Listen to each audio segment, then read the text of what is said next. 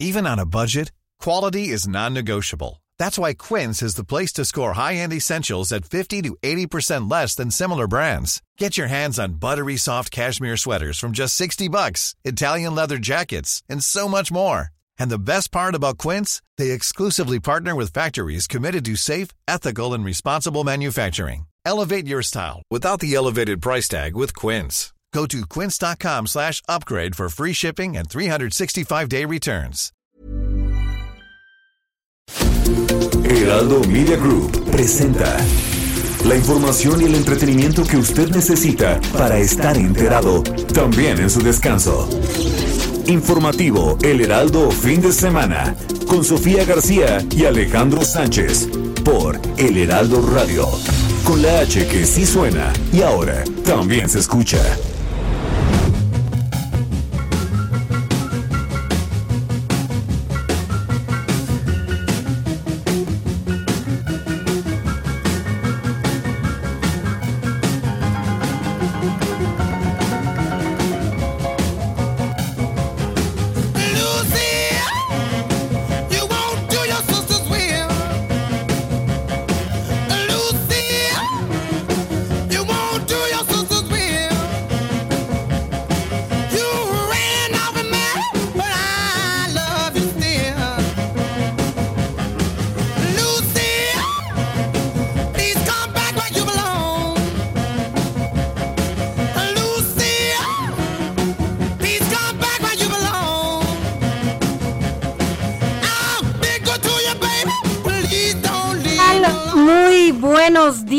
En este sábado 5 de diciembre. Ya el primer fin de semana de diciembre y ya nos quedan tres semanas más, tres fines de semana más para que ya se termine este 2020 que muchos piden a gritos que ya ya se termine por todo lo que ha pasado no solo con la pandemia, sino lo las consecuencias que hemos vivido varios en casa, pues por esta pandemia y por algunos, algunas pérdidas que hemos tenido.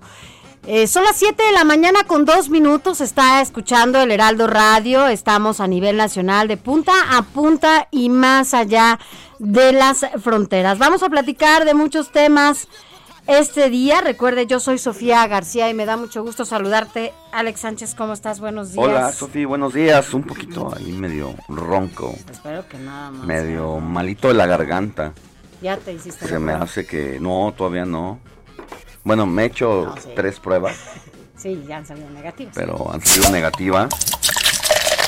Quique, que si le puedes traer un, Y, un agua con... oye, pero la cosa está muy dura. En mi casa, lamentablemente sí hay una situación ahí de positivos. Y la, la verdad es que hay que cuidarse en Mm. este momento. Yo no sé usted que nos escucha, si alguno de sus familiares allá tuvo este esta enfermedad. En mi caso, hoy tengo dos grandes amigos que están hospitalizados y que la verdad es que la están pasando no muy bien. Eh, gracias a Dios todavía están sin este tema de que los intuban y demás, pero no la están pasando nada bien. Tuvimos la pérdida de un compañero productor esta semana, un compañero con el que estuvimos trabajando en otra estación, en Radio Fórmula, hace algunos años, Jesús Ruiz, que falleció esta semana, y otros pues cientos y miles de personas que son, como lo decía alguna vez Héctor de Mauleón en su columna, son historias que al final se convierten en estas cifras frías que solamente se dan cada noche y que no se dimensiona cada pues cada ausencia que se va a vivir, ¿no? Ahora en las familias, a veces una, a veces dos, y que son historias, más allá de estas cifras frías que se dan a conocer cada semana. En mi caso, sí, ya hay más gente que conozco que está pasándola muy mal en, estos hospitales. eh, y, y bueno, la pérdida de, de un compañero, de Yo un creo amigo. que en el caso de todos, o sea, en nuestro primer círculo, círculo está cada vez más fuerte. cada día es... Antes era así como, ah, conozco a, al amigo de un amigo que le pasó. Ujú.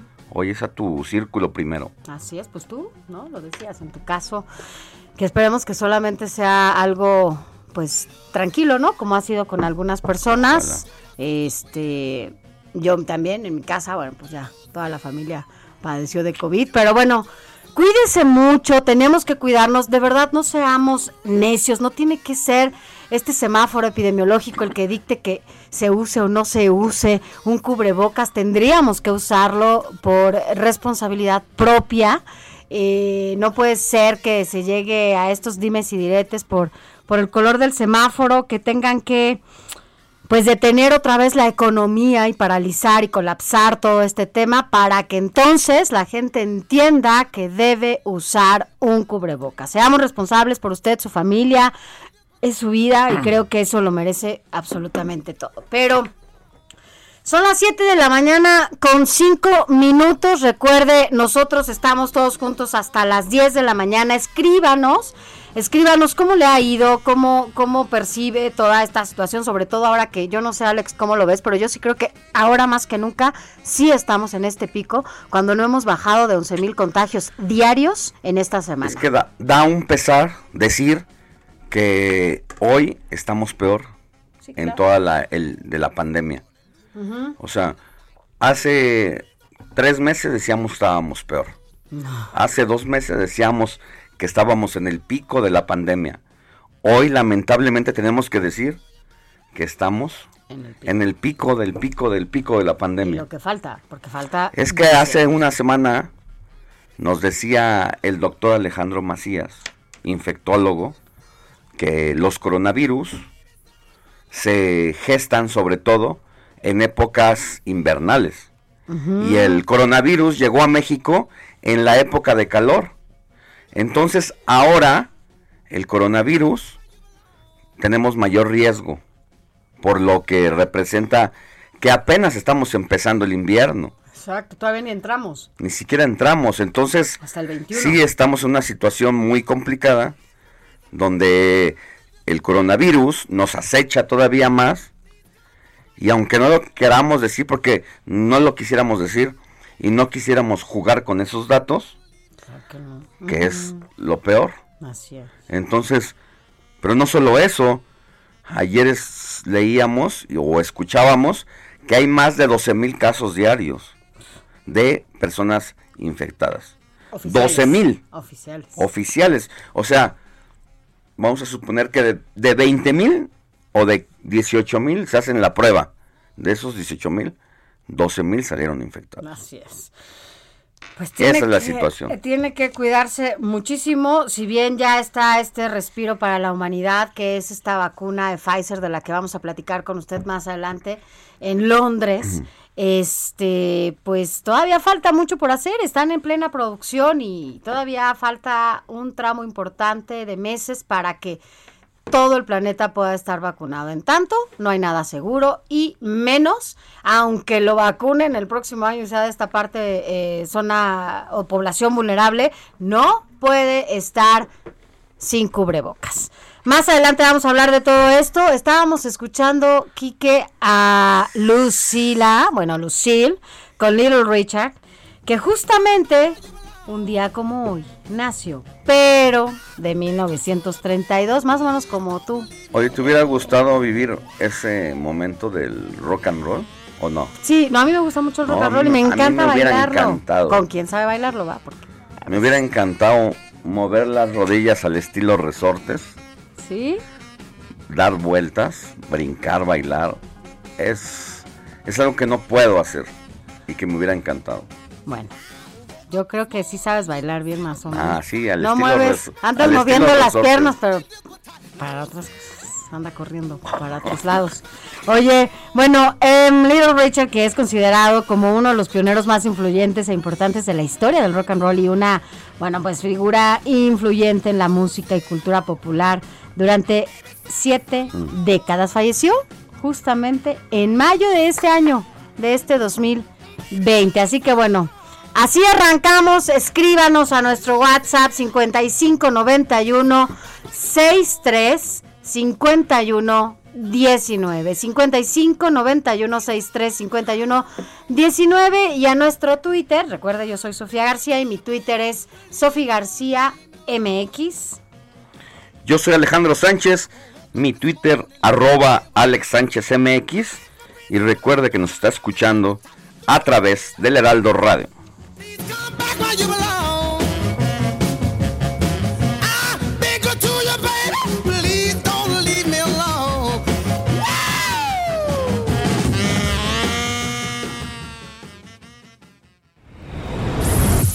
Informativo El Heraldo Fin de Semana. Lo más importante en resumen. Mire, tanto el presidente de la República como la jefa de gobierno Claudia Sheinbaum exhortan a los habitantes de la Ciudad de México a que en esta etapa de fin de año permanezcan en casa el mayor tiempo posible luego del repunte de casos de COVID en la zona metropolitana de la capital. La titular del Ejecutivo local, quien hoy cumple dos años al frente del gobierno capitalino, dio a conocer una serie de medidas para evitar que se incremente la enfermedad, como la suspensión de actividades en el Tribunal Superior de Justicia, así como en oficinas gubernamentales no esenciales, entre otras acciones. Eso no significa que el semáforo rojo esté en marcha, pero hay que tomar previsiones. Ricardo Cortés Alcalá, director de promoción a la salud, dio a conocer que hasta ayer viernes se tenían registrados en todo el país 108.863 fallecimientos por la pandemia de COVID-19, mientras que el número de pacientes infectados desde que inició la enfermedad es de 1.156.770. Ricardo Cortés, el mismo funcionario, informó también que Veracruz se convierte en la tercera entidad del país en, transi- en transitar al semáforo epidemiológico verde, junto con Campeche y Chiapas, mientras que Zacatecas y Baja California pasan de naranja a rojo. Y México comenzará a ver la luz al final del túnel en su lucha contra la pandemia del COVID-19 cuando las primeras dosis de la vacuna elaborada por el laboratorio estadounidense Pfizer lleguen al país a mediados de diciembre. Así lo aseguró Marta Delgado, subsecretaria de Asuntos Multilaterales de la Cancillería. A raíz de la crítica que lanzó el presidente López Obrador durante un acto público a la alianza del PRI y el PAN, la Comisión de Quejas y Denuncias del Instituto Nacional Electoral determinó interponerle una tutela preventiva por violaciones reiteradas a la ley.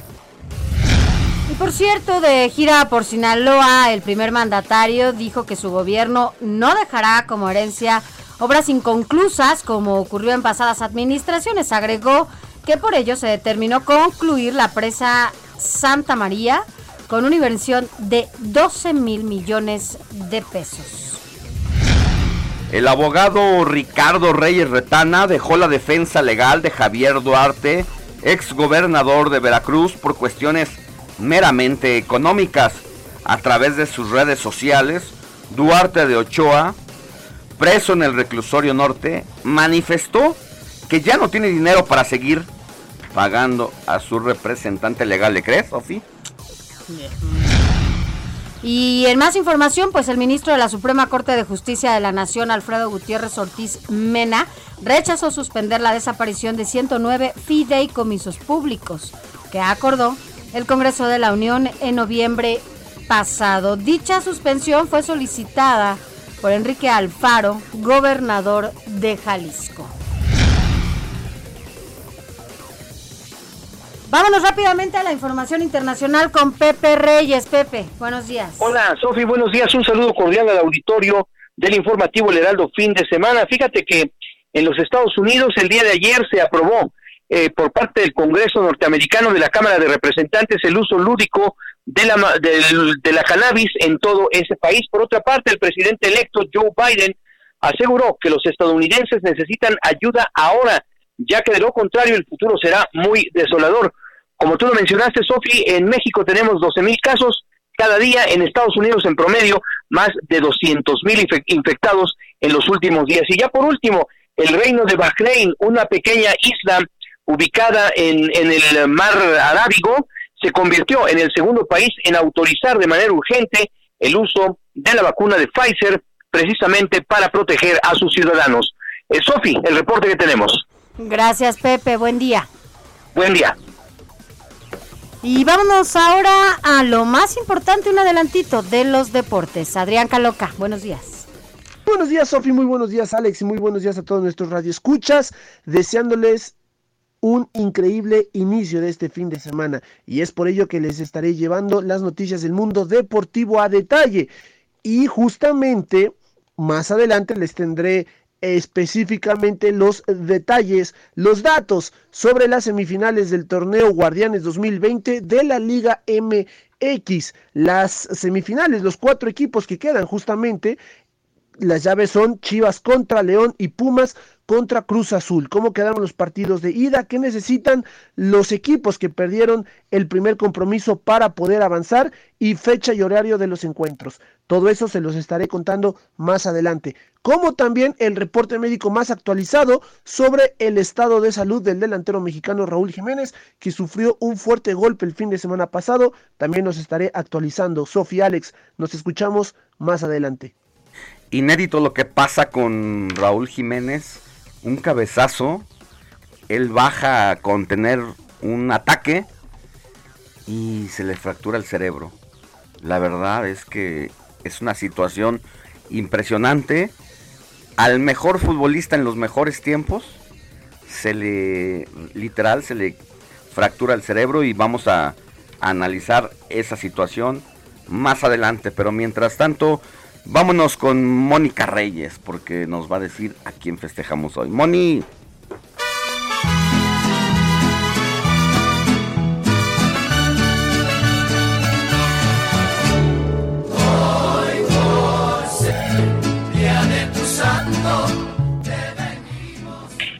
Hola, mi querido Alex, Sofi, amigos, qué gusto saludarlos esta mañana de sabadito 5 de diciembre. Qué maravilloso mes, ¿verdad? Hay que despedirnos con alegría, actitud y recibir también todas las bendiciones de cada día. Alex, deseo que te mejores muy pronto y solamente haz gárgaras y gárgaras y gárgaras y vas a ver que te alivias. Bueno, pues hoy vamos a festejar a Sabás San Sabás nació en el año 439 allá en Nibello, Turquía. Él fue admitido en el monasterio de Flaviano donde recibió educación y cuando tuvo la edad pidió la admisión en el monasterio con 18 años. Marchó a los santos lugares y conoció los desiertos de Palestina.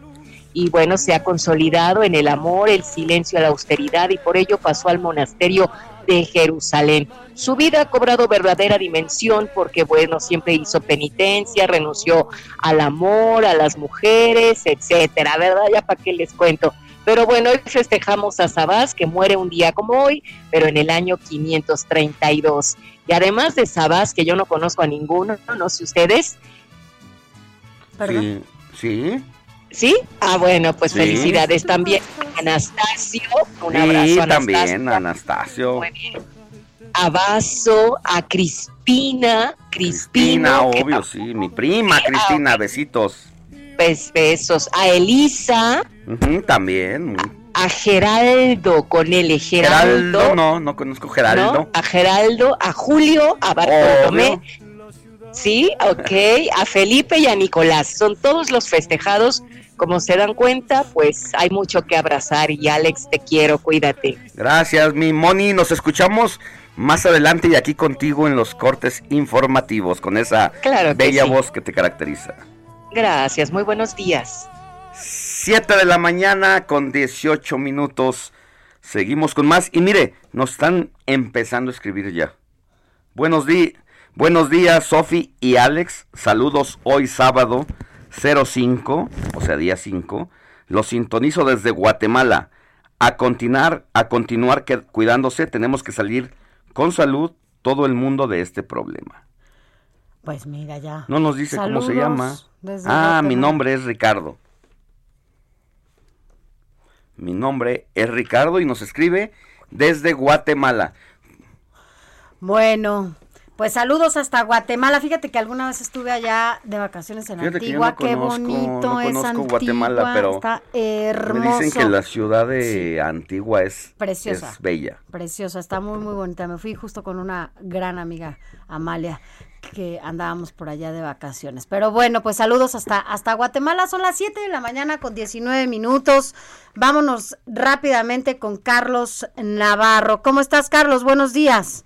Buenos días, Alejandro Sofía. Les saludo con gusto a ustedes y al auditorio. Y bien, comentarles que la Ciudad de México se mantiene en el naranja del semáforo epidemiológico por vigésimo cuarta semana consecutiva, pero con alerta al límite del rojo, donde se refuerzan medidas y se amplía la capacidad hospitalaria. La jefa de gobierno, Claudia Sheinbaum, dio a conocer las nuevas medidas para la semana siguiente, entre el 7 y 13 de diciembre, y reiteró el llamado a quedarse en casa, a diferencia del discurso que se había manejado anteriormente. Escuchemos. Y este llamado, otra vez es tiempo de quedarnos en casa, seamos todos responsables, eh, llamemos, llamamos a la corresponsabilidad ciudadana, a este gran pueblo de la Ciudad de México que siempre participa, apoya, que es solidario, a eh, volver a tomar nuestras medidas de sana distancia y protegernos y proteger a los demás. Actualmente la Ciudad de México tiene 3.917 hospitalizados por COVID-19, lo que representa un 56% de la ocupación hospitalaria. Es por ello que la mandataria presentó nuevas medidas. Entre ellas es reducir al mínimo la operación del gobierno de la ciudad cerrando oficinas al público. En este caso suspenden actividades también el Tribunal Superior de Justicia de la Ciudad de México y la Junta de Conciliación y Arbitraje. Tampoco habrá labores presenciales en oficinas no esenciales y de, atención al público y se adelanta el periodo vacacional de gobierno de actividades no esenciales del 7 de diciembre hasta el 15 de enero. También comentarles que se eh, refuerza la implementación de filtros dosificadores en el centro histórico, la central de abasto y en las tiendas y centros comerciales que lo requieran. También hicieron el llamado a suspender ferias y romerías navideñas, así como evitar reuniones en esta época del año. También se amplía el, sistema del código QR que era para detección de casos COVID. Es, en este caso es en el transporte público como metro, trolebús, RTP y Metrobús que estaría iniciando a partir de la segunda mitad de la próxima semana. También comentarle que se va a ampliar la capacidad hospitalaria, van a sumar 600 nuevas camas en el Hospital General Ajusco Medio, así como algunas unidades del Instituto Mexicano del Seguro Social, la unidad temporal City Banamex y también algunos centros médicos de la Secretaría de la Defensa Nacional. Además, se recordó la apertura de centros de aislamiento voluntario para aquellas personas que den positivo, no sean casos graves y no puedan convivir en casa con los familiares. Se están habilitando estos centros de aislamiento voluntario. En ese sentido, la jefa de gobierno reiteró el llamado a quedarse en casa y señaló que no se implementan medidas punitivas como en otros estados de la República. Escuchemos. Entonces, esto es lo que vamos a hacer en la ciudad. Es distinto a lo mejor a lo que se hizo en Chihuahua, a lo que se hace en Jalisco. Allá, si se acuerdan, multan a la gente que anda con cubrebocas y ha habido abuso policial por eso, este, o se persigue con la policía. Aquí la policía orienta a través de las patrullas, eh, reparte cubrebocas. Entonces es un llamado, un llamado a la ciudadanía a que seamos responsables y estamos convocando a la corresponsabilidad ciudadana. Además, se amplía también los puntos donde se pueden hacer pruebas rápidas de antígeno.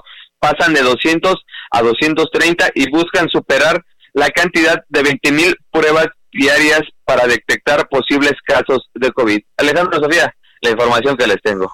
Gracias, Carlos Navarro. Y bueno, más adelante vamos a también a enlazarnos contigo, entiendo, porque vas a estar cubriendo pues este segundo informe de la jefa de gobierno que se dará hoy a las 11 de la mañana, ¿cierto?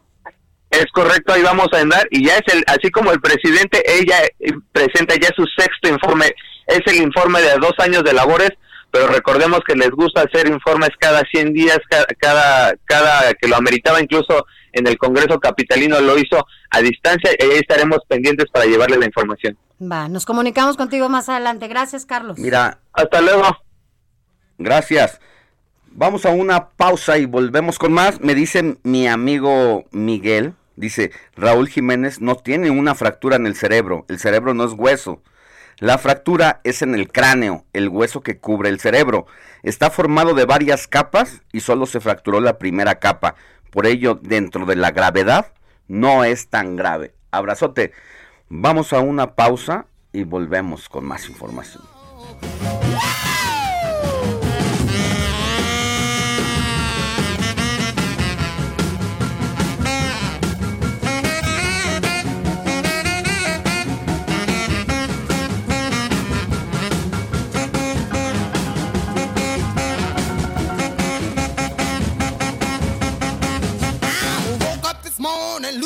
Was not in sight.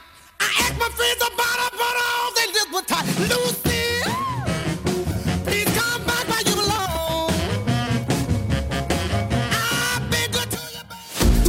La noticia no descansa. Usted necesita estar bien informado también el fin de semana. Esto es Informativo El Heraldo Fin de Semana. Informativo Heraldo Fin de Semana. Regresamos.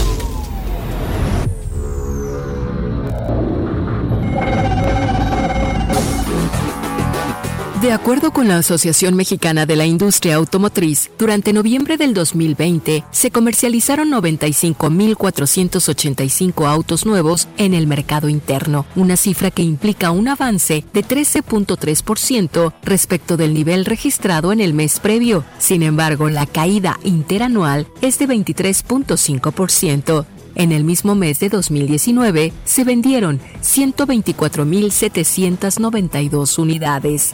Este 2020 ha sido el año con menores ventas debido a la crisis económica generada por la pandemia de COVID-19. En 11 meses se han vendido 843.986 autos nuevos.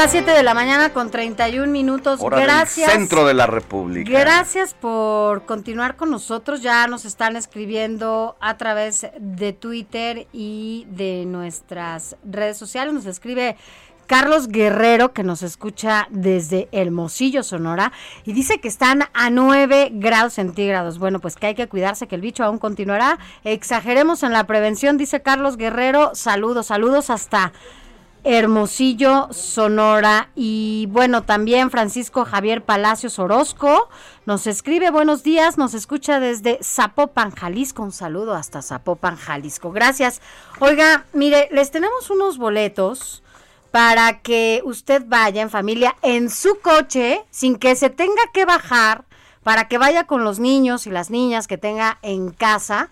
Y esto es para ir a la, mm, al autocinema aquí en Coyoacán. Tenemos eh, 10 boletos para eh, Teatro Infantil Los Tres Cochinitos hoy sábado a las 12 del día, es decir, en un rato más. Eh, la entrada general es en auto, ya se lo decía. Es un lugar al aire libre, pero no se pueden bajar de su coche. Es una buena opción para que, bueno, pues salgan por lo menos A ver otro y escenario. se vayan a, a otro espacio.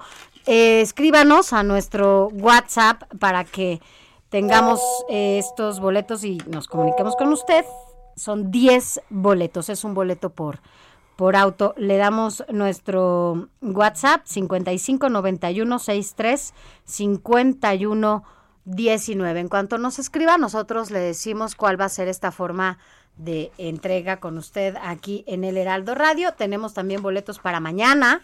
Son seis boletos para la Liga de los Supercuates. Mañana esto es a las 4.30 de la tarde. No, y en simplemente que nos escriban y digan que quieren ir al teatro móvil. Sí. Y ya con eso, Pero mm, hoy o mañana hay boletos. Para, Para hoy o 12. mañana. Hoy a las 12 y mañana a las 4. En su coche no se puede bajar, es al aire libre.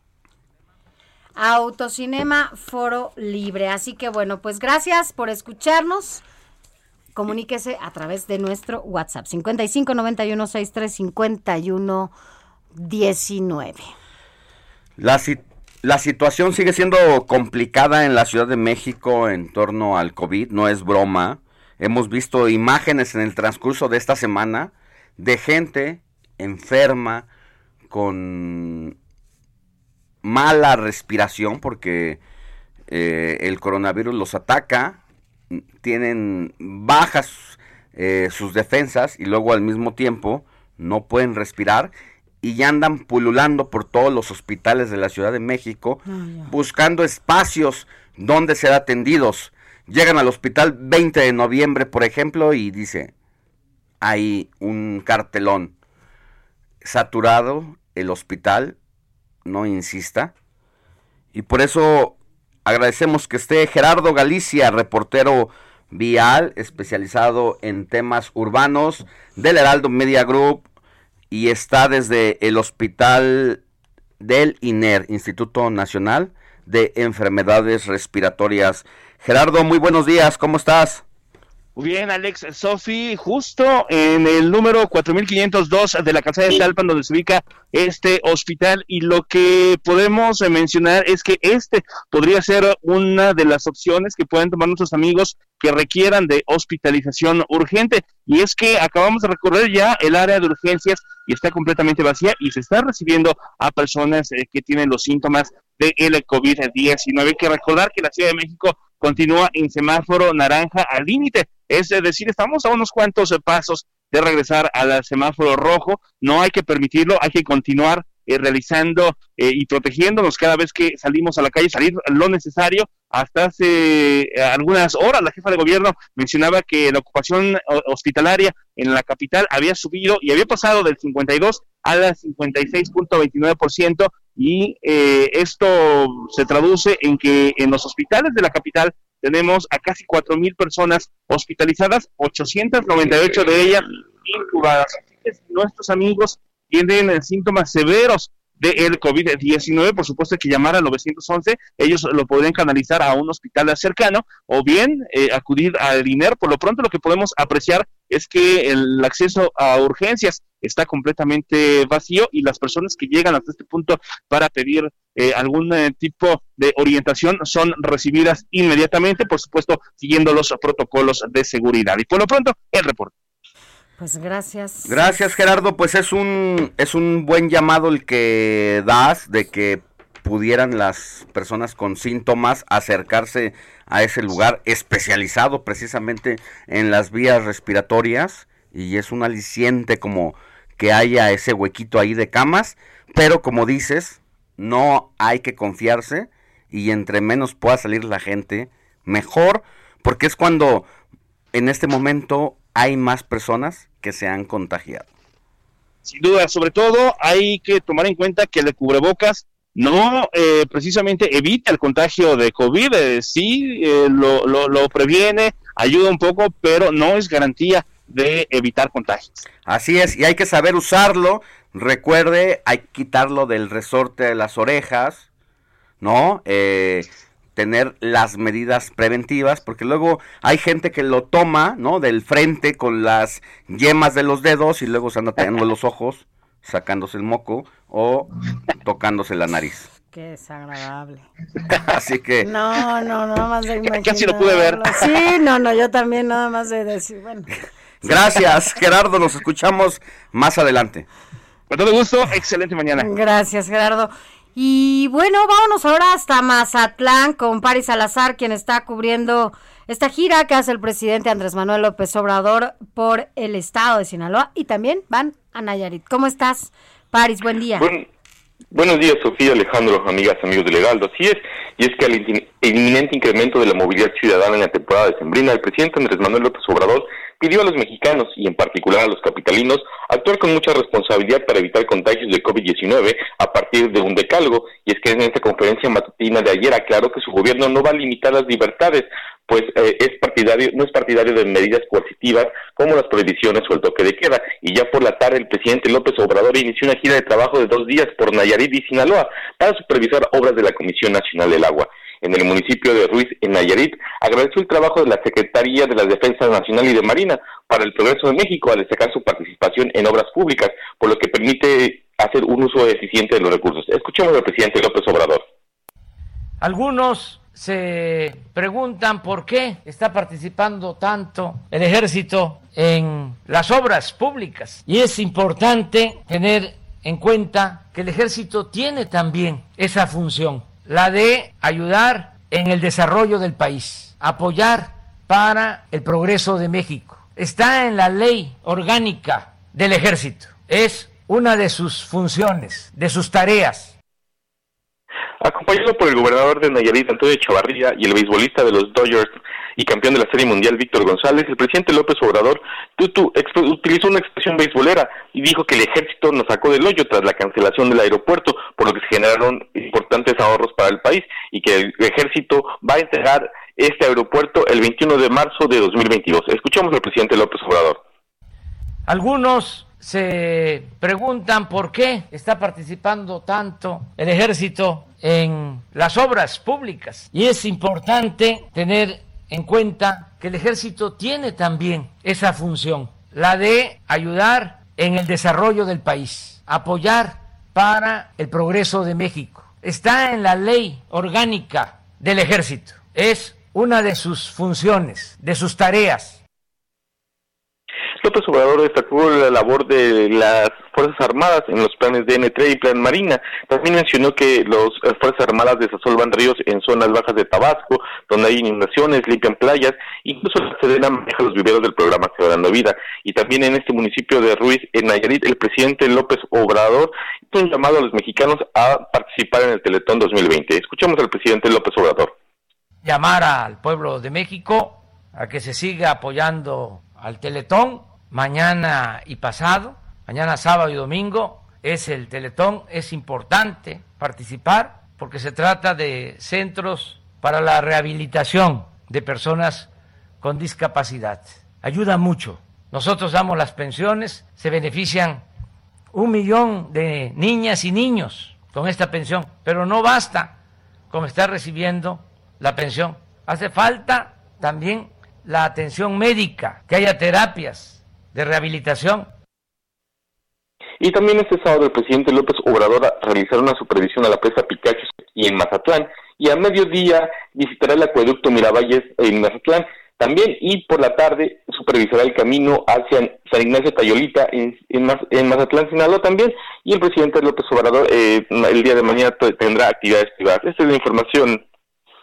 Gracias. Gracias, París. Pues va a Nayarit, una de sus tierras preferidas, y ahí estaremos escuchándonos, mi querido Paris. Que tengas buen día. Buenos días.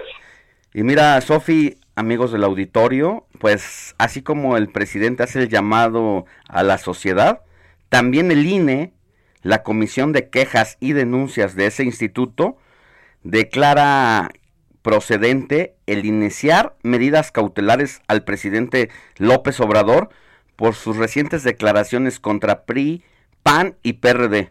Como primera acción, se le pide se abstenga de realizar comentarios relacionados con los comicios federales del 2021, el cual ya está en proceso y por tanto implica un acto ilegal que inclina la balanza a favor de su partido Morena.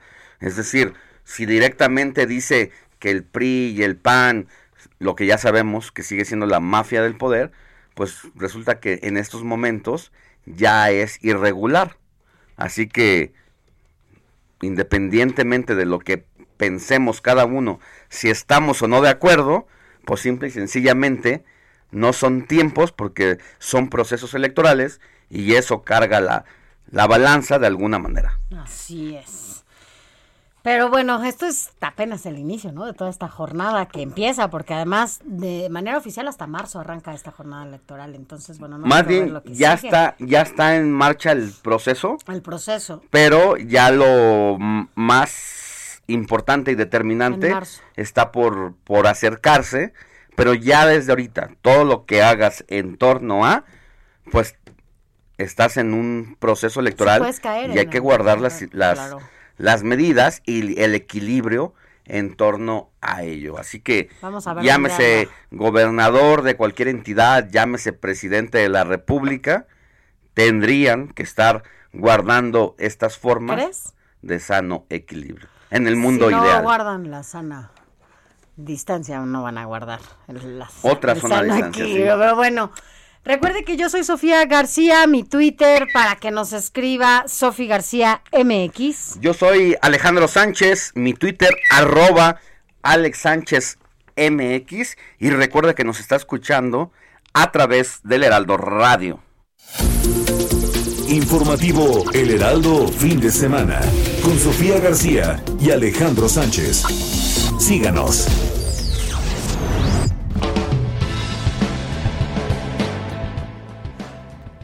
Raimundo Sánchez, subdirector editorial de El Heraldo de México. Buenos días. Ahora nos vas a hablar de estas reconciliaciones que ya parece que se están dando dentro del Partido Acción Nacional con los Calderón. ¿Te acuerdas, eh, Alex, que aquí justamente hablábamos con Margarita Zavala cuando no les dieron el registro? Y dejaba ver, ya le habían Ajá. hecho ese guiño porque México Libre, agrupación política, por la razón que tú quieras, mi querido Ray, no obtuvo el registro. Sin embargo, pues, según Margarita, según Felipe, dice, ¿y qué hacemos con todo Con este, este movimiento que traemos? ¿Y qué van a hacer, Alex, mi querido Ray? Buenos días, Sí, Alex. Eh, pues en efecto, parece que en el Partido Acción Nacional están desempolvando y desenrollando la alfombra roja Mm. pues, para la reconciliación con lo- la pareja Zavala-Calderón. Eh, y bueno, pues ya las negociaciones eh, han sido directamente por, Mar- eh, por Margarita Zavala y el dirigente nacional del PAN, Marco Cortés. Hoy precisamente se reúne el Consejo Nacional Sí. del PAN. eh, entre hoy y mañana, pues van a, definir su política de alianzas. Un hecho es, prácticamente que pues van a, van a dar la, alianza con el PRI y se va a tratar también el asunto A ver, del- Ray, Ray, perdóname, no te... A ver, no, no entendí bien. Eh, ¿El PAN con el PRI qué? ¿Ahí? Es un hecho que prácticamente se va a dar al Ah, digo, se va a aprobar, se va a avalar que el PAN se lee con el PRI, pero hoy también se va a tratar el punto de la alianza o la coalición con organizaciones, en este caso como México Libre, que es de, de la de la pareja del, del expresidente Felipe Calderón y su esposa Margarita Zavala, y también se va a, a, pues, a definir. Y bueno, no hay mucho de qué hablar en el PAN, o de mucho que discutir. ¿Por qué? Pues porque la simple y sencilla razón, Alex Sofi, de que es un asunto de votos contantes y sonantes. Y esto quiere decir que México Libre tiene 263 mil militantes avalados y acreditados por el INE y el PAN tiene 252 mil. Es decir, lo rebasa hasta por 10 mil eh, militantes. eh, par- Es que eh, la organización de, importante cuando se fueron ellos, ¿no? Así es, y estarían este, pues prácticamente duplicando su fuerza electoral en el PAN eh, para pues para la elección de 2021. Es- la verdad es que es muy importante esta fuerza electoral que trae México Libre eh, pues bajo el brazo. Y bueno, hay, hay panistas que se han eh, opuesto y que han, la verdad, se están rasgando las vestiduras por este Sí. eh, pues pa- aparente reconciliación que habrá con, con el partido, eh, pero pues las ecuaciones pues no les dan de, de tener 263 mil eh, votos en la bolsa, eh, pues los panistas que se oponen no ofrecen no ofrecen esa cantidad de votos, entonces no hay mucho que, Mira, que discutir. La semana pasada entrevistábamos a Mario Delgado, presidente de Morena, y le decíamos, pues es que ustedes traen alianza con el PRI, con el Partido Verde. Indignadamente, Mario Delgado dijo, yo no traigo eh, alianzas con el PRI, perdóname, no lo traigo. Y ahí hay un todo un debate porque parece que el PRI se ha prestado, ¿no? A Morena para ir reventando como coaliciones en los estados. Más allá de eso, de si, si es o no es, que puede interpretarse cada quien, interpretarlo a su manera, lo cierto es que el Partido Verde sí es una bisagra. Y yo le decía, oiga, don Mario, pero pues se quejaban de la mafia del poder del Partido Verde y hoy también está con ellos. O sea que el Partido Verde ya cambió y dice, no, no, no es que haya cambiado. O sea, entre paréntesis, siguen siendo los mismos. Pero, pues ellos jalaron con nosotros todo este O sea, sí, tiempo no. en el Congreso y hoy, pues esa, esa alianza la vamos a llevar al proceso electoral. Es interesante lo que está pasando en todo esto, en todas estas alianzas, dimes y diretes, pues porque es lo que va a definir el tema de las candidaturas y, y de lo que puedas tener en cada distrito, porque al partido Morena lo que le interesa es conservar la mayoría legislativa, porque si no lo tienen, mi querido Ray, saben que pueden venir las contrarreformas de los fideicomisos, de, de, de decisiones que han tomado en este primer tercio de administración pública. Así es, Alex, la política de alianzas, la verdad es que es una, una política de, hacer bloques eh, para generar mayorías en, la, en el Congreso. Y bueno, pues vamos a ver cómo, cómo les funciona esta reconciliación al PAN con Felipe Calderón, que otra vez llega como El Salvador, y recordarás pues que en el foxismo fue el hijo desobediente que les arrebató la Sí, candidatura sí. y ahora va a regresar al PAN como el hijo pródigo. Y fíjate, tanto se decía, tanto estaban algunos panistas renuentes a que esto sucediera, eh, que algunos incluso los estaban vinculando o pensaban que se iban a Movimiento Ciudadana, a Claro. Movimiento Ciudadano, y pues no, o sea, la verdad es que ya había un buen trecho recorrido ahí con Marco Cortés en estas pláticas y en estos acercamientos que había, porque, pues sí, o sea, finalmente no había otra opción. Y el dato que das, mi querido Ray, de que eh, este movimiento de la familia Calderón, Zavala, que tenga más afiliados que el propio PAN, pues creo que por eso es que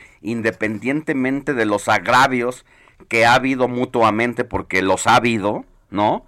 Eh, 263 mil afiliados de México Libre frente a 252 mil, pues los hizo que se unieran, ¿no?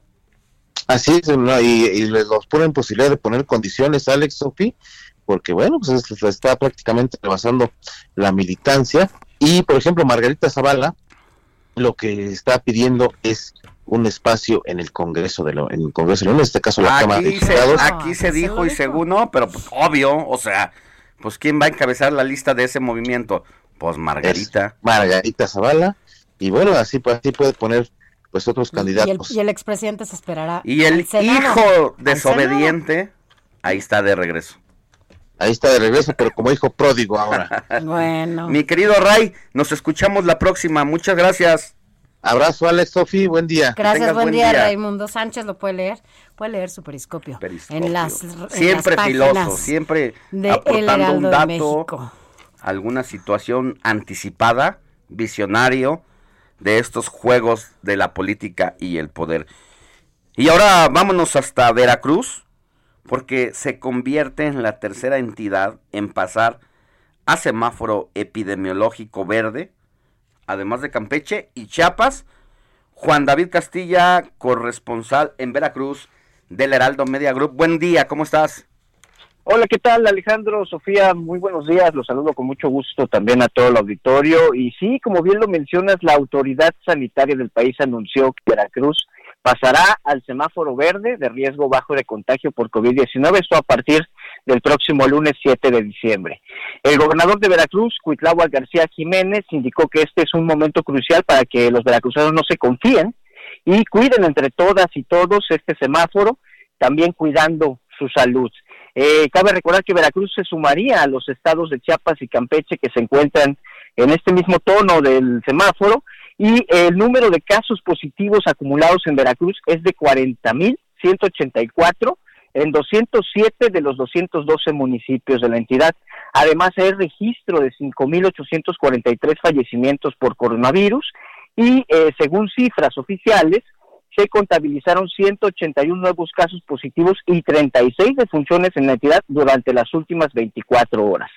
El mayor número de estos casos positivos se registraron en los municipios de Veracruz, Córdoba, Coatzacoalcos, Orizaba, Cosamaloapan, Poza Rica, Jalapa, Boca del Río y otros. Eh, este semáforo se mantendrá hasta el próximo 20 de diciembre como parte de la estrategia para la reanudación de las actividades sociales, económicas y educativas. Eh, sin embargo, comentarles también que en el semáforo regional para este mismo periodo establece que 36 municipios se encuentran en naranja, 94 en amarillo y 82 municipios en color verde. Eh, es por esto que el mandatario estatal anunció la campaña Mantengámonos en verde, cuida tu salud, mismo que a partir del lunes contempla eh, seis puntos esenciales. La Secretaría de Salud solicitará al Ejecutivo emitir un decreto para suspender comidas, cenas y reuniones navideñas que organizan los trabajadores de la Administración Pública. También se solicitará eh, mantener las medidas sanitarias de los semáforos municipales, eh, además, el cambio de algunas medidas y actividades en la nueva normalidad del semáforo verde solo se aplicará hasta conseguir las cuatro semanas consecutivas en este mismo color verde. Eh, las medidas generales de sana distancia, no se permitirá realizar eventos masivos, eh, se fomenta el uso correcto del cubrebocas, el lavado frecuente de manos, continúan en estos lugares públicos, así como los aforos permitidos en semáforo naranja en tanto no se cumpla eh, el punto previo. El transporte público mantendrá el uso obligatorio del cubrebocas y la reducción del número de pasajeros hasta en un 50% y los comercios tendrán que sujetarse también al color aplicable pues eh, eh, para que ya entre la nueva normalidad. Este es el reporte, Sofía. Gracias, Juan David Castilla, allá, corresponsal Hasta luego, Veracruz. Bonito la noticia no descansa. Usted necesita estar bien informado también el fin de semana. Esto es Informativo El Heraldo Fin de Semana. Informativo Heraldo Fin de Semana. Regresamos. Noticias a la hora. Heraldo Radio le informa. Hola, ¿qué tal? Muy buenos días. Vámonos a escuchar información vial con Gerardo Galicia, quien se encuentra en la zona sur. Adelante, Gerardo. Así es, Moni. Excelente mañana, amigos del Heraldo Radio. Y tenemos todavía buenas noticias. Van a utilizar la casa de Tlalpan. Hemos encontrado un avance realmente rápido entre el periférico. Estamos a punto de llegar al eje 5 sur y en ambos sentidos hemos visto un avance extraordinario, buena opción para poder llegar incluso a la zona centro de la capital y si van a utilizar el circuito bicentenario en su tramo Río Churubusco presenta similares condiciones. Por lo pronto, el reporte seguimos muy pendientes. Muchas gracias, nos escuchamos al ratito. Excelente mañana. Igual. Y vámonos ahora a escuchar información interesante que nos tiene Adriana Luna desde Guadalajara, porque detrás de la FIL virtual hay un ejército de colaboradores para que las transmisiones sean de calidad y dejen encendido el amor por la lectura. ¿Cómo estás, Adri? Adelante con este reporte. Hola, mi Moni querida. Muy buenos días a todos nuestros radioescuchas. La FIL Guadalajara edición 34 está mostrando las ventajas de ser virtual marca récord de espectadores y está llegando a diversas partes del mundo, no solo a los hablantes del idioma español. Y para lograr más de 300 horas de transmisión hay un ejército de profesionales que reciben enlaces para estas videoconferencias, las editan, producen, subtitulan y nutren la página web y las redes sociales de la FIL. Aquí la voz del vocero de la feria, Mariño González. Nos resta un día y medio de actividades para concluir la Feria Internacional del Libro de Guadalajara este año un grupo de 69 profesionales estuvimos trabajando para llevar a ustedes cerca de 340 actividades en los ámbitos literarios, académicos, de divulgación científica, con la ventaja de que estas actividades además, si no las pudieron ver al momento de su estreno eh, o transmisión en vivo, seguirán colgadas en la red en nuestra página fil.com.mx, en nuestro Facebook oficial o en nuestro canal de YouTube. Entonces, pues pueden tomar las vacaciones para disfrutar de este gran festival literario y del conocimiento que hemos construido para ustedes. En el recorrido tras bambalinas que hicimos en la Casa Phil y por las diversas salas de edición, también nos enteramos que para el próximo año se planea una fiesta sin precedentes por el 35 aniversario de Phil y para compensar la ausencia de lectores y escritores este año debido a la pandemia. Mi querida Moni y auditorio, antes de despedirme, quisiera enviar nuestro pésame a Serena y a la familia del general Gilberto Hernández Andreu quien era director del Instituto Mexicano de Estudios Estratégicos de Seguridad y Defensas Nacionales, un militar muy querido y muy cercano a Jalisco. Ya descansa él. Muy buenos días a todos. Así es, muchas gracias. Nos sumamos también al pésame. Gracias, Adri. Muy buen fin de semana. Igualmente. El gobernador del Estado de México, Alfredo del Mazo, pidió a las y los mexiquenses a celebrar las fiestas de fin de año en casa y sin grandes concentraciones debido al repunte de contagios de COVID-19. El gobernador resaltó la contratación de médicos y más de 1.200 enfermeras, la definición de 58 hospitales COVID en todo el estado, el equipamiento y el gran esfuerzo de la comunidad médica en este tiempo. En el mundo, el próximo año se perfila como uno de una catástrofe humanitaria y los países ricos no deben pasar, parar a llevar a los pobres en su estampida por las vacunas para combatir la pandemia de coronavirus. Así lo dijeron altos funcionarios de la ONU a la Asamblea General del organismo. El jefe del Programa Mundial de Alimentos, David Beasley, y el jefe de la Organización Mundial de la Salud, Tedros Adhanom, hablaron durante una reunión especial sobre el COVID-19 que surgió en China a finales, recordemos, del año pasado y que hasta ahora ha infectado a 65 millones de personas en todo el mundo.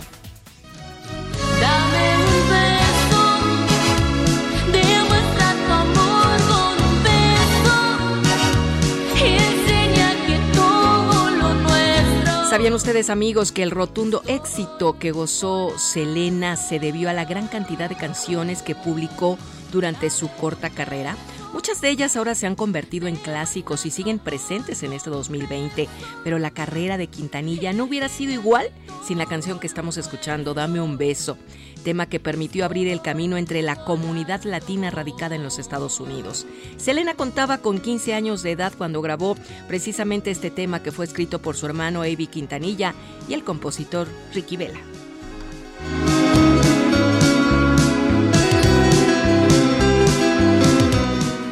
8 de la mañana, 5 minutos, realización, Quique Hernández, voz, Mónica Reyes, quienes les recordamos nuestro WhatsApp para que se pongan en contacto con Alex y con Sofi, que les digan todos sus comentarios, noticias y bueno, pues hay mucho todavía más por hablar. 55 91 63 51 19. Pónganse en contacto con nosotros. Gracias.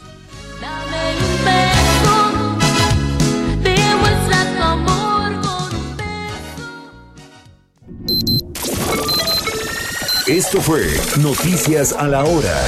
Siga enterado.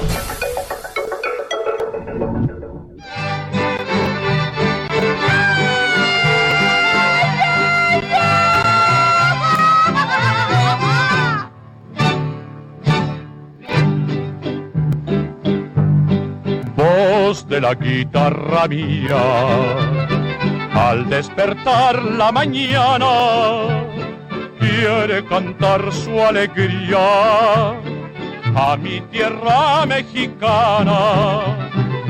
Yo le canto a tus volcanes, a tus praderas y flores. 8 de la mañana ya con 6 minutos. Arrancamos así la segunda hora de este informativo de fin de semana en el Heraldo Radio. Y estamos escuchando, seguro ya lo reconoció, esta voz de Jorge Negrete con México lindo y querido, porque justamente un día Esa, como esa hoy. sí es voz. Esa Esa, sí sí, es es voz mexicana. Y es que un día como hoy, pero de 1953, murió Jorge Negrete en la ciudad de Los Ángeles, California, allá en Estados Unidos.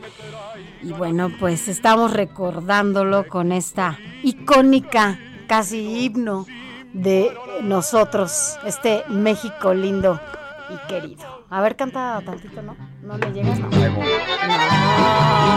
Así se canta en Zacatecas. 5, 4, 3. Ahí está. ¿Quién es? Ahí está mi grito. ¿Quién le? Un aficionado. Lo hace espléndidamente para ser un aficionado. No, que me entierren en la ¿Cuántas, sierra. ¿Cuántas no? Al pie de los Detrás. Que- que- imagínate que te cantara ahí al oído, Jorge Negrete, no, bueno. Bueno, no, no sé. lo- No a ti no, pero a mí, a mí, a mí, lo, a mí. lo haría a un lado. Lo O sea, ahorita sana con sana distancia. sí, no, ahorita no le diría tan cerquita, no, Jorge, por me- favor. De lejitos, pero A mí que me cántame. cante quien no sabe cantar, tengo mis gustos. Ah, yo no sé cantar. ¿Puedo cantar? No, no, no, no, no. No, mejor, Mejor digamos la hora, 8 de la mañana con 8 minutos. Paula es la única que me hora valora. de la pero Ciudad hay un de Dios. México y del centro del país. Así ya es. andamos viendo por acá, es Fer Coca. Es Fer Coca, ya, llegó, Fer Coca. Ahí le trae una sorpresa. Acaba de escribir un libro que revela Muchas cosas. Algunas esto, cosas De la línea 2. de la Ciudad de México, de la línea 12. ¿Se acuerda de la línea 12 del metro? De esa línea que corre, si no me equivoco, de Miscuac a Tláhuac Tláhuac, exacto. y que de repente al año de que habían abierto se la tuvieron que cerrar porque estaba entre comillas mal construida y Marcelo Obrar tuvo que salir del país. Bueno, Y ahí, ahí trae, empieza ahí este trae, conflicto. ahí trae cosas importantes, mi querido Fer Coca, de lo que vamos Ahorita a hablar más adelante. Bueno, pero antes vamos a hablar de esta convocatoria que lanza la UNAM a estudiantes de medicina para participar en brigadas de vacunación. Es decir, ya se están poniendo de acuerdo entre que sale en medio de todo este rollo la, la vacuna, porque ya está en la parte de la producción, eh, pues ya se están poniendo de acuerdo en la UNAM para conformar estas brigadas. La doctora Guadalupe García de la Torre, quien es jefa del Departamento de Salud Pública de la Facultad de Medicina de la UNAM, está con nosotros en la línea, doctora, para que nos cuente cómo es que ya se están poniendo de acuerdo para que la UNAM, como siempre, la verdad, participe en estas tareas fundamentales para, pues, para los y las mexicanas en lo que viene el próximo año con la vacunación del COVID-19. Buenos días. Hola, muy buenos días a todos. Eh, pues sí, pues sí, como bien dice, es una, eh, una convocatoria que estamos lanzando, pero no solo para los estudiantes de medicina, también estamos buscando estudiantes de enfermería y estudiantes de odontología que estén, que hayan cursado al menos ya sus dos primeros años de la carrera Sí. para que estén un poquito más, más involucrados, ¿no? Con más conocimiento. Este, necesitamos que, por favor, no sean de la población vulnerable, ya sea por edad o por alguna comorbilidad o por embarazo. Eh, y a quienes se registren a partir de mañana, en la convocatoria está la dirección, a quienes se registren a partir de mañana, les vamos a dar un curso de capacitación. Y quienes lo concluyan exitosamente, pues a ellos les pediremos que firmen un consentimiento informado, un compromiso de que van a participar con nosotros. Y pues nos vamos a, en el momento en el que se nos solicite, con todo gusto vamos a estar listos con un número de brigadas que, no, que apoye tanto, de primera instancia estamos enfocados a la, a la población universitaria, pero la idea es que, que el gobierno federal también cuente con esta con estas brigadas Les hacen falta para manos. participar en esta Sí. campaña nacional. Eh, su- obvi- obviamente supongo que la mm, Universidad Nacional Autónoma de México ha estado en coordinación con las autoridades sanitarias de este país para abrir esta convocatoria. El objetivo obvio es que una vez llegada la vacuna comience a ser eh, distribuida y aplicable a cada una de las personas. Eh, ¿Cuáles son las garantías y qué se les ofrece a estos? ¿Son voluntarios? Sí. Sí, de, de primera instancia, bueno, me gustaría eh, aclarar, de primera instancia estamos enfocados a la población universitaria. Ajá. Y ahí dependerá, todavía no sabemos qué Y vacuna va a el área específica de, de- de medicina, ¿no? De entrada. rubros, que sepan inyectar, ¿no? Casi, casi. Vacunar. Claro. Ajá. Sí, sí, claro, eh, pero ya que tengamos listas las brigadas, Ajá. vamos a dirigirnos primero a la población universitaria. Ajá. ¿Sí? dependiendo de cuántas dosis, de cuántas, eh, vaya, de las características del biológico que tengamos, estaremos haciendo las adecuaciones. Y cuando me refiero a población universitaria, no solo me refiero a ciudad universitaria, sino a todas las sedes. A todas las de todas las universidades. universidades. No importa si es la. UNAM, de la De Universidad de, primera Guadalajara, de instancia, las de Sinaloa. la UNAM. Ajá. Las de la UNAM, lo que pasa es que, ten- perdón, perdón, pero tenemos presencia en todos los estados, Claro. como UNAM. Sí. Entonces, estaríamos dirigidos a toda esta población de la UNAM en todos los estados. Todos los estados, sí. Ajá, es una forma de, de apoyar al gobierno federal. Y bueno, en un momento dado, si se nos solicita, pues estamos listos para.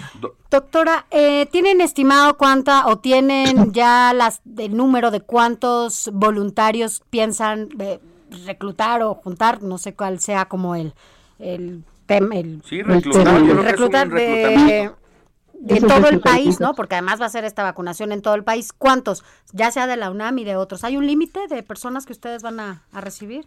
No, de hecho, miren, la esta convocatoria es para estar preparados.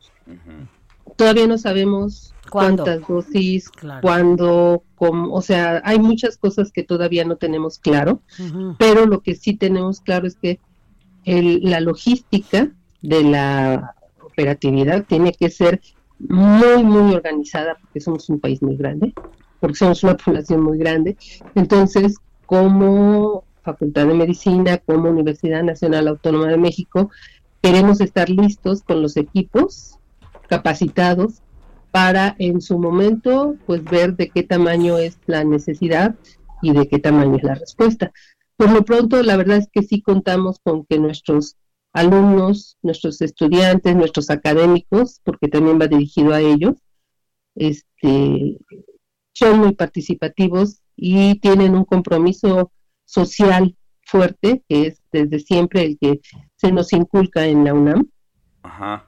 Estamos seguros de que la respuesta va a ser buena y pues la magnitud la vamos a ir este, viendo y controlando y midiendo a lo largo de, de este proceso. Doctora, ¿qué seguridad, con qué seguridad o con qué acuerdos cuenta la UNAM con el gobierno federal para quienes eh, hagan brigadas de eh, vacunación? Eh, lo tengo que decir abiertamente porque no es un tema que yo me esté inventando.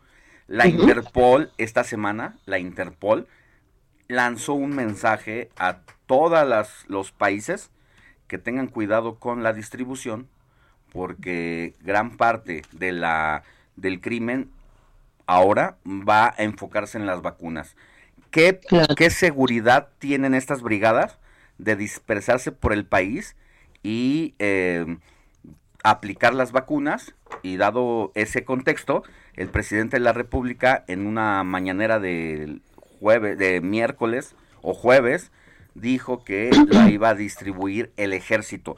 Ya se coordinaron, ya saben cuáles son las bases y cómo va a ser eh, la mancuerna voluntarios con el ejército, con el gobierno federal. Eh, a ver, eh, la distribución, ¿sí? No es a cargo de nosotros. Nosotros lo que estamos ahorita organizando es la aplicación. Sí. Entonces ya estaremos recibiendo las indicaciones de, de, de dónde y de cuánto. Nosotros lo que queremos tener es personal capacitado para aplicar. ¿sí? Entonces yo le puedo hablar de la seguridad sanitaria, por ejemplo. Eh, les vamos a pedir a las personas que acudan eh, cuando ya hayan sido elegidas, cuando ya hayan aprobado exitosamente su curso, cuando ya sepan qué hacer con el, con el termo, con el cómo conservar en, en el campo el biológico. Claro, porque además ese es un tema, sobre todo Claro. Pfizer, que necesita unas temperaturas altísimas para conservarse.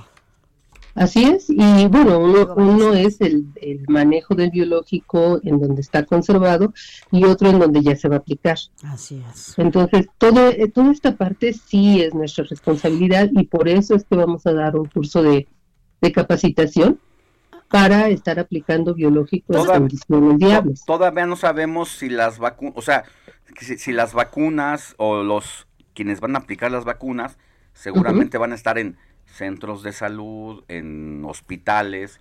Yo creo que ahí va a ser el foco de La estrategia también, quienes se acerquen. Déjenme, perdón, este, sí, sí quisiera dejar bien, bien claro. Sí. Esta primera parte va para población universitaria, o sea, estas brigadas que estamos Ya. formando es para Sí, sí, población sí. universitaria, ¿sí?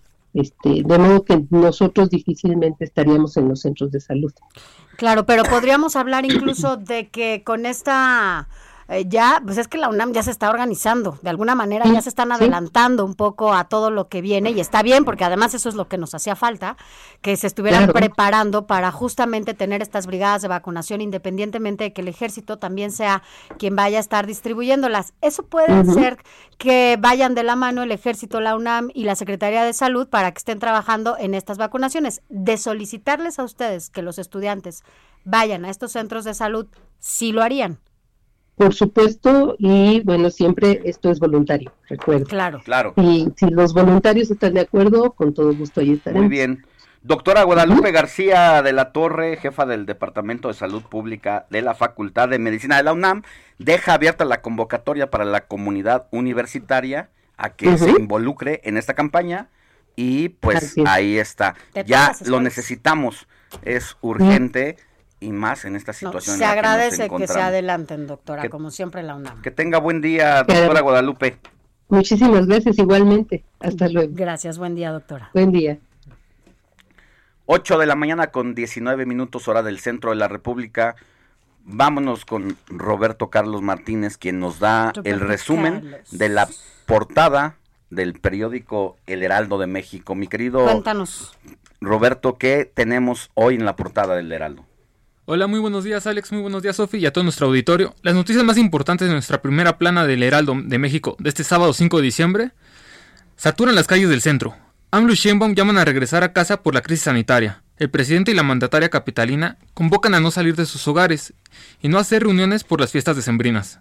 En Morena van 63 personas por 7 candidaturas a gobernador en el país. Y a dos años de su gobierno, 6 de cada 10 personas aprueban la gestión de la jefa de gobierno, Claudia Sheinbaum. Además, nace la policía para cuidar la minería. Los elementos ya operan en un yacimiento de oro en Sonora.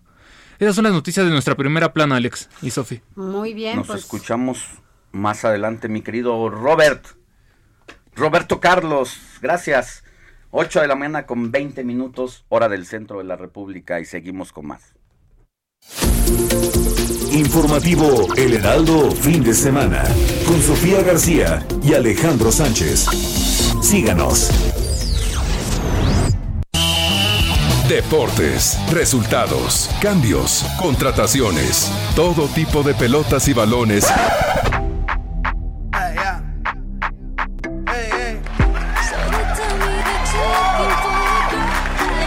Ya sabemos quién va a entrar con esta música. Y es que Nárranos, mi querido Adrián Caloca, ese vergonzoso, humillante 4-0 contra Ay, uno de los pero equipos si a la América de la de la Sofi García. Uno de sus equipos. a la Sofi.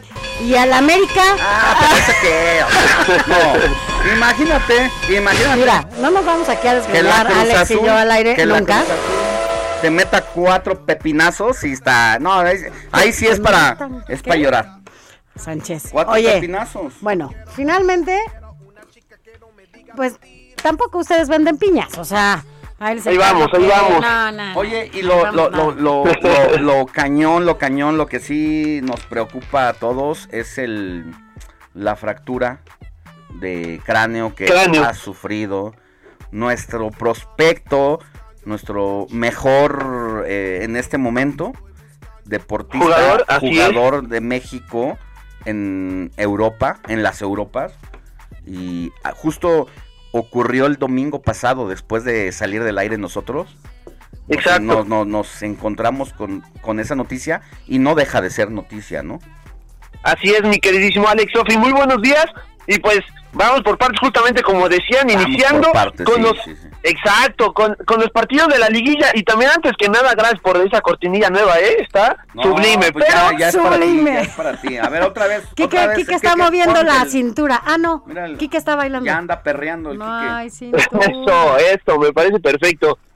Pero, pues bueno, los partidos de ida, rápidamente nada más que se efectuaron en la semana, Chivas y León empataron a uno, y pues ya la mencionada goleada de Cruz Azul, cuatro goles por cero sobre Pumas. El día de hoy, León contra Chivas a las 9 de la noche para conocer al primer finalista de este torneo, el Guardianes 2020 de la Liga MX, por supuesto. Y lo que comentaba mi queridísimo Alex, la fractura de cráneo de Raúl Jiménez. Eh, bueno, según el diagnóstico por distancia del, del médico de la Chivas, Rafael Ortega, quien es el encargado realmente de operar a todos los jugadores de la Liga MX cuando llega a suceder pues alguna lesión grave, justamente él menciona que sí va a poder regresar a las canchas el delantero mexicano con el uso de un casco de protección para los próximos cuatro a seis meses, en lo que la fractura justamente cicatriza, que esto lleva un promedio de tres meses, más por supuesto el tiempo de recuperación, en el cual evalúa él, según, insisto, a distancia, que pueda poder volverle a pegar con cabeza, aunque bueno, es una situación bastante delicada. Recordamos que hay jugadores como el caso del portero del Chelsea, ya hoy retirado, Peter Sech, que llegó a utilizar un casco en lo que le restaba de su carrera futbolística. También se sabe que Raúl ya caminó, tomó alimentos e inclusive habló vía telefónica con Gerardo el Tata Martino, el técnico de la selección mexicana, para pues bueno, reportar su estado y demás situaciones a la par la, los fans allá en Inglaterra de los de los Wolverhampton de los Wolves más bien dicho el equipo donde milita Raúl Jiménez han hecho una iniciativa también juntando dinero para que en el próximo partido de la Jauría que es frente a Aston Villa allá en la Premier League de Inglaterra se le ponga una pancarta en apoyo al jugador por todo lo que les ha dado, inclusive hay que recordar que hasta tienen una porra en español, ¿no? Parte de ella en español, apoyando a Raúl y pues bueno, así quieren seguir demostrando su apoyo a, a Jiménez en este momento tan delicado dentro de su vida, ya más allá de lo profesional, ¿no? Así es. Uh, eh, nada más, antes de irnos a corte, nos quedan 30 segundos. ¿Cuánto vale Raúl Jiménez sus piernas allá en Europa? Pues más o menos está- el costo estaba en 45, 50. Hay que recordar que es de momento Bien. el más caro por encima del Tecatito. ¿no? Pausa y volvemos con más. Gracias, Adrián. Gracias, Sofía Alex. Bye.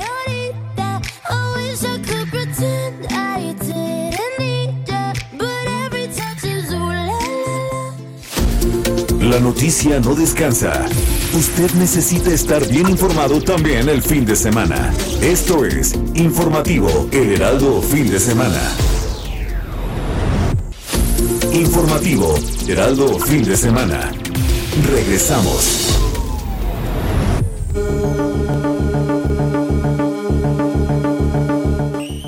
Singapur autorizó la venta de carne de pollo artificial. Se ofrecerá próximamente en restaurantes de esa nación. La empresa que creó el proyecto es Eat Just y es de origen norteamericano. El producto es carne de laboratorio cultivada a partir de células animales. La empresa señala que es un avance para la industria alimentaria mundial.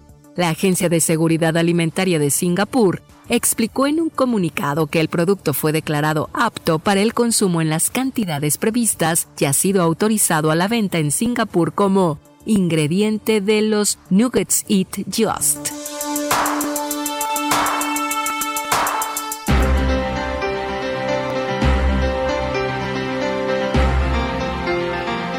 Ocho de la mañana con 31 minutos. Gracias por regresar y continuar aquí en este espacio del informativo de fin de semana en el Heraldo Radio. Más adelante vamos a leer, ya nos están llegando sus mensajes para estos boletos, los vamos a leer en un en un ratito y también este para decirles cuál es esta dinámica para recibir los boletos. Bueno, pues estamos, ¿no? De manteles largos aquí, porque además es esta primicia, es la, ya nos dijiste, Fer Coca, que bueno, es el primer espacio en donde tú vas a hablar de este, pues, es tu hijo, tu nuevo, Mi primer nuevo, porque, libro. ¿no? Es Línea Dorada, Los Lobos al Acecho, ¿quién ordenó cerrarla? Fernando Coca Meneses, usted lo conoce muy bien, además de que es periodista, que ya lleva mucho tiempo en esto también. Bueno, pues has estado en diferentes espacios informativos, ¿no? Te recordamos, te recordamos cuando estabas con Víctor. Con Víctor Trujillo, ¿no? Y Hermano, bueno, un abrazo si nos está escuchando, seguramente sí. ah, bueno, pues un abrazo, ojalá que nos escuche todos los fines de Ahora, semana también. la rele- lo relevante del libro, que, que podría parecer que solamente interesaría a los capitalinos, y no es cierto, No. porque corre, es una de las líneas del metro más recientes eh, que se comenzó a, a desarrollar en el sexenio de la Ciudad de México de Marcelo Ebrard. Y aquí la importancia también, o sea, independientemente de que afectó a 500 mil usuarios diarios, diarios, es también la relevancia política. Después de esta de este cierre de la línea 12, Marcelo Ebrard tuvo que salir del país. Pero no se fue por la línea 12, aunque el, el ambiente estaba propicio Se para... enmarca en eso, ¿no? Se enmarca en esa, en esa circunstancia. ¿Qué hubo aquí en la línea 12? Yo la califico de una estrategia política mal diseñada y peor ejecutada. Porque no había bases sobre las cuales acusar a quienes acusaron mediáticamente y jurídicamente del cierre de la línea 12. Cuando yo comencé a escribir hace algunos años este libro, porque fue una tarea de varios años, Sí, bueno, pues. quiero decirles que, que la idea era dar un panorama de lo que nos decían las autoridades a los medios, lo que nosotros publicábamos y lo que técnicamente estaba sucediendo alrededor del metro.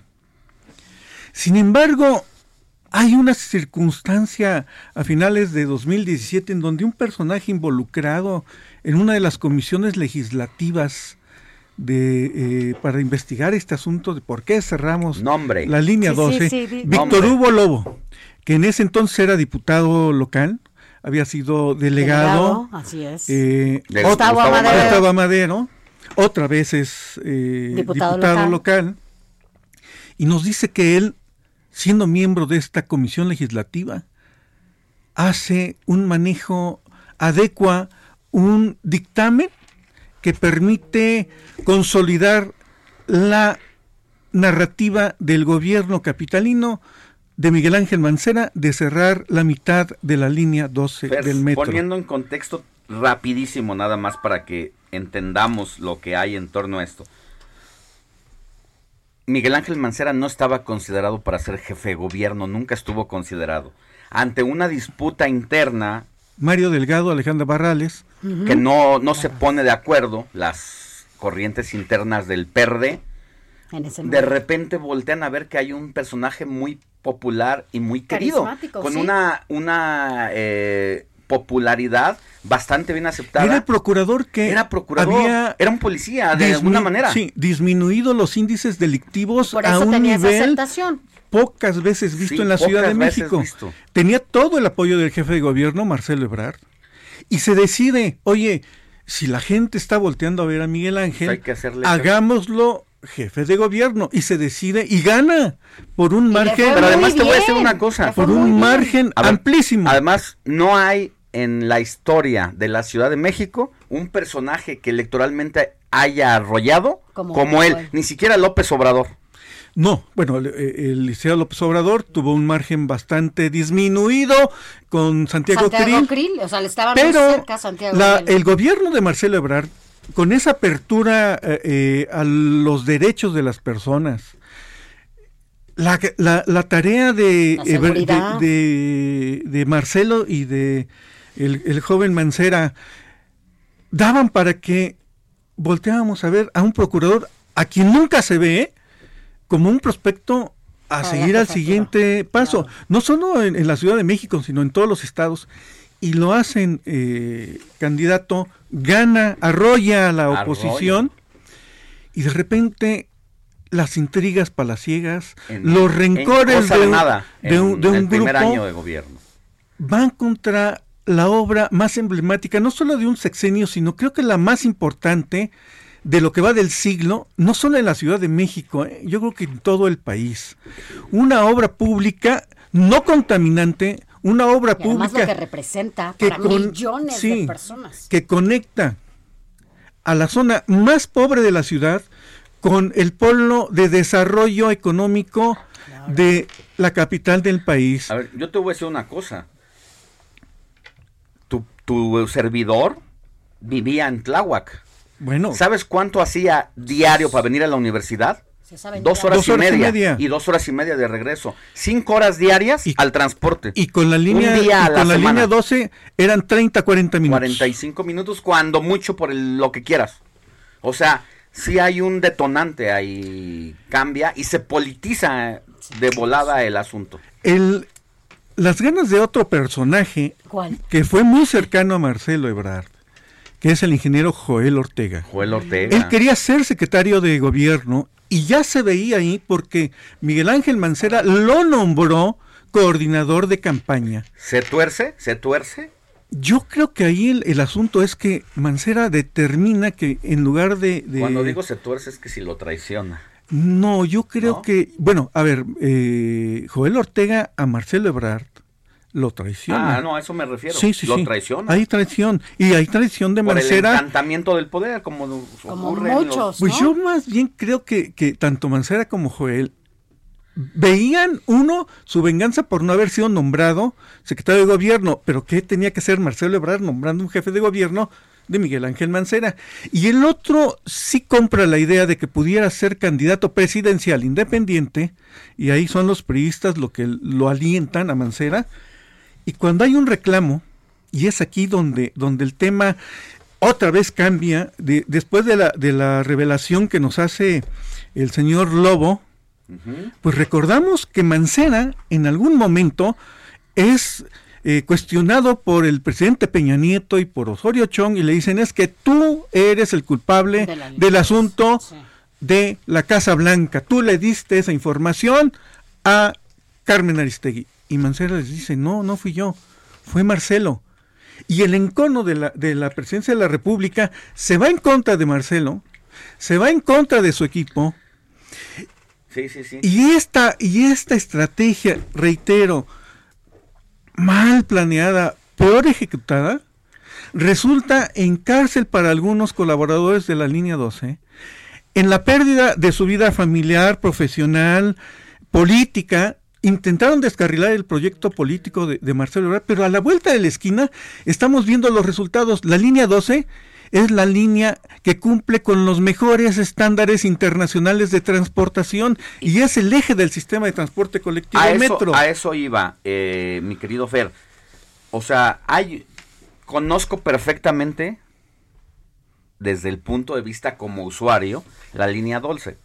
Hay una curva en San Lorenzo Tezonco, que, que es, es el debate, donde se dice que un- el tren en esa curva se hubiera descarrilado. Es una curva a simple Pronunciada. vista mal trazada, a Pare- simple vista. Cuando el Tribunal Superior de Justicia determina, sentencia el caso línea 12, dice, a ver, no hubo fallas en el trazo, el proyecto está eh, construido tal como se pidió, y este tema de la curva, que fue lo primero que inició, con lo que se inició el debate, pero no fue la curva. Hoy está muy pronunciada, los peraltes de la vía eh, van a hacer que se descarrile. Cuando se les comprobó técnicamente que eso no iba a suceder, fue el problema ondulatorio en las vías. Cuando otra vez los técnicos le dicen, oye, es que no le diste mantenimiento, que es el meollo del asunto, a la línea 12, no lubricaste vías, no lubricaste ruedas, por eso tienes ese asunto de- del desgaste ondulatorio, eh, es otro asunto. ¿Por qué en lugar de mantener la velocidad del tren en esa curva, la disminuyes? Eso sí puede provocar un accidente y eso está provocando los daños en la vía. Después nos dijeron, vamos a solucionar esto y le vamos a cambiar las ruedas eh, metálicas por neumáticas. Y después terminaron con que era el financiamiento de la obra, es decir, hubo varios argumentos para tratar de descarrilar un proyecto político y hubo varios argumentos que se fueron cayendo poco a poco con cuestiones técnico-financieras en donde no hay, no hay justificación para verlas. Dice Fer Coca, había una vez una ciudad en donde se construyó un tren no contaminante para conectar su zona más pobre con la de mayor desarrollo económico. Pero esa ciudad tenía un gobernante que quería acumular más poder y para lograrlo cerró el tren no contaminante para perjudicar a su antecesor. Para poder cerrar el tren, conocido como la línea dorada, primero dijeron que estaba mal diseñada y no fue cierto. Luego argumentaron que ponía en riesgo la vida de miles de personas y jamás pudieron justificar eso. Esa es tu conclusión, eso es lo que tú dices. Dices que además, a, a partir de dictámenes, a partir de dictámenes y de la sentencia del Tribunal Superior de Justicia, y lo más importante, la revelación de yo hice trucos en el dictamen que justificó de Lobo, Ahora- que justificó el cierre de la línea Ahora, lo, 12. lo interesante también, un poco más allá del proyecto por sí mismo y del el contexto técnico, los personajes, cómo, cómo cambian las cosas. Hoy Marcelo Ebrard es el todopoderoso y hay quien dice que es Vice- el vicepresidente. vicepresidente y con grandes posibilidades de ser candidato presidencial.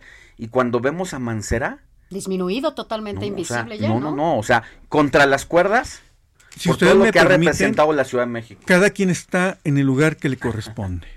No, bueno. Un personaje que fue hecho para gobernar la ciudad no encontró más que la intriga, la mentira y una estrategia mal diseñada, peor ejecutada para perjudicar a quien lo protegió, a quien lo promovió y a quien le construyó su carrera política, en compañía de aliados todavía más serviles y, déjenme decirlo, ineptos, porque ni para hacer las cosas mal pudieron hacerlo.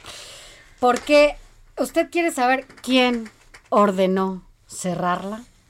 Tienen que leerlo. Tienen que leerlo. Línea Dorada, Los Lobos al Acecho, que escribe Fernando Coca Meneses, este, tu primer libro, Fer. El primer libro, este, vienen otros, porque este es el inicio de tener el sistema de transporte colectivo en muletas. Después de esto, el saqueo al metro fue brutal. Y todavía, Fer, ¿eh? Haber recibido el metro como lo recibió eh, la señora Serranía, la directora actual del metro, debe ser una preocupación que no te deja dormir nunca, porque si tú contratas a alguien que vendía artículos ortopédicos para darle mantenimiento al metro, creo que ya estamos hablando de cosas poco lógicas, irracionales, y el saqueo fue brutal. Brutal. Brutal. Fernando Coca, gracias. Gracias Qué a bueno ustedes. que viniste. Gracias, no, Y gracias que a usted además por invitarme. somos los, los primeros. Son los que primeros en conocer. Gracias, Fer Gracias, Coca. Fer. 8.45 de la mañana, hora del centro de la República. Yo soy Alejandro Sánchez. Escríbame, arroba Alex Sánchez MX. Y yo soy Sofía García, mi Twitter Sofía García MX y recuerda que nos estás escuchando en el Heraldo Radio. Informativo El Heraldo fin de semana con Sofía García y Alejandro Sánchez. Síganos. Esta semana terminó el primer trienio de la administración de López Obrador. Inicia una nueva etapa y quién mejor para darnos la carnita, el análisis de lo que representa esto que mi querido Salvador García Soto, que además... Está en casa. Eh, pero además, además fue, fue una pieza clave en la información precisamente de lo que hablábamos de la línea dorada, porque reveló eh, todos los entramados políticos que había ahí, mi querido Salvador. Si alguien conoce también este tema, eres tú. Y, pero ¿Cómo bueno, están? ¿cómo estás? Bien, querido Alejandro, muy buen día. Sofía, qué gusto saludarlos y estar con ustedes aquí en su noticiero de fin de semana. Oye, Salvador, eh, ¿cómo sentiste, cómo viste el informe del presidente de la República? Oye, eh, pues eh, mira, la verdad es que como tal, eh, como informe, ya eh, este formato se ha empezado a desgastar. Ya son Oye, este informe ca- casi ya, ya era desinforme, ¿no? De tanto que está gastado el informe.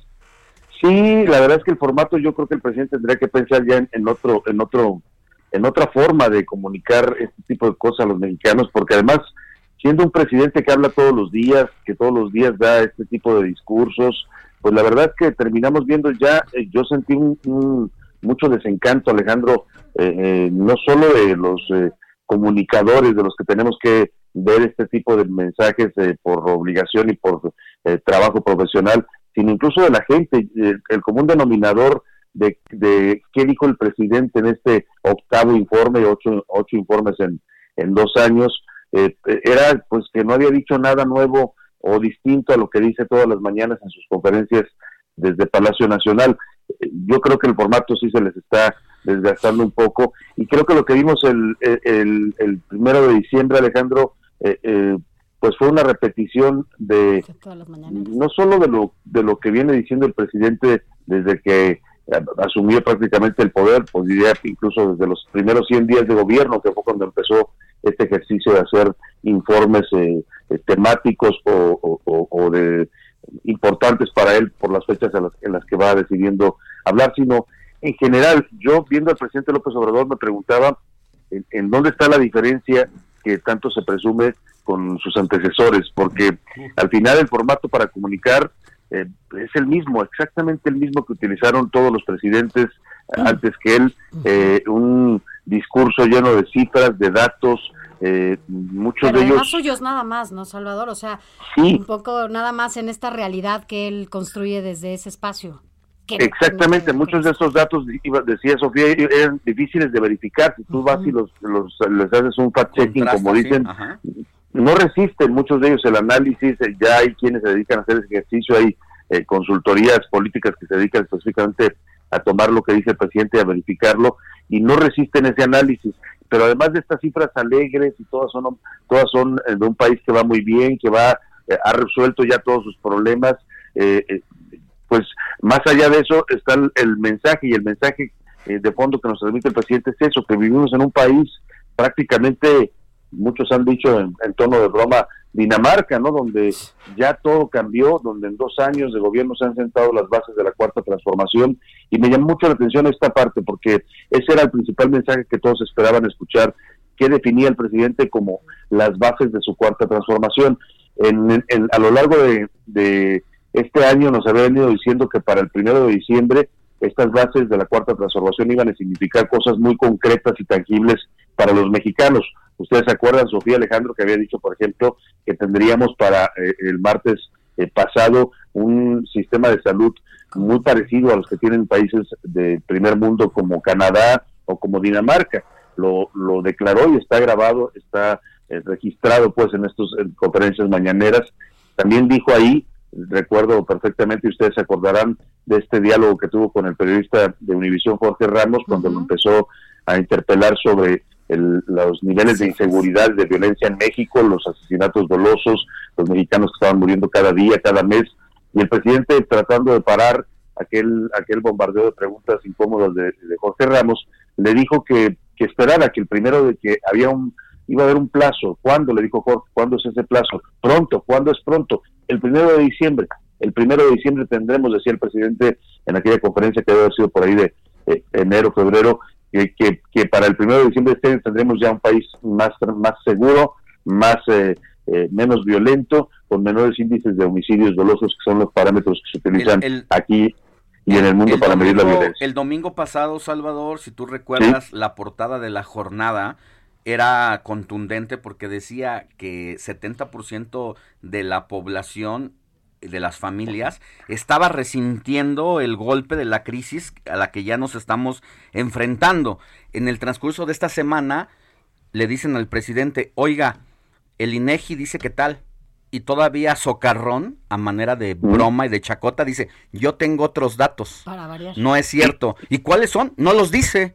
Y luego en, esa misma conferencia veladamente dice, voy a nombrar a la nueva titular, del INEGI. O sea, estamos, no estamos entendiendo el, nivel de, de, política que está haciendo. O sea, es...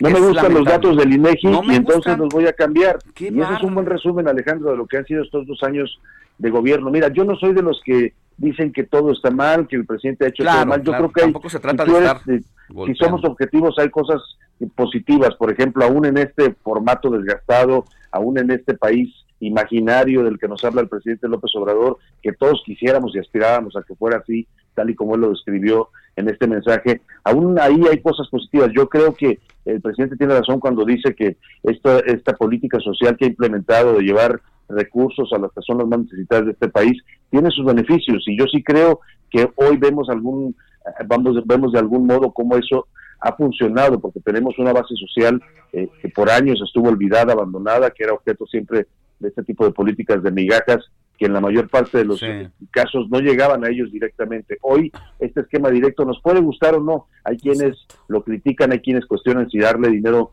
a la gente más necesitada va a resolver los problemas de fondo del país. Yo creo que son un buen inicio para tratar de resarcir una deuda histórica que se tiene con estos sectores sociales más bajos, pero creo que también es insuficiente. El problema es que a partir de eso el presidente cree que está cambiando todo y la verdad es que en el México que vivimos día a día ustedes, nosotros, todos los ciudadanos de este país, pues no no encontramos todavía ese cambio que el presidente ya percibe como muy consumado. No se siente porque no no vivimos en un país más justo, no vivimos en un país donde no haya violencia, donde no se esté asesinando a las mujeres todos los días, a, cualquier persona que sale a trabajar a ganarse la vida. No vivimos en un país donde se respete el Estado de Derecho. Ese es un gran pendiente, ¿no, Salvador? Es un gran pendiente los feminicidios. Eh, de la poca, bueno, yo diría casi nula autocrítica que hubo en este mensaje, fue esa, reconocer que en tres parámetros de la violencia que son quizás los más sensibles y los más importantes por el impacto que tienen estos delitos,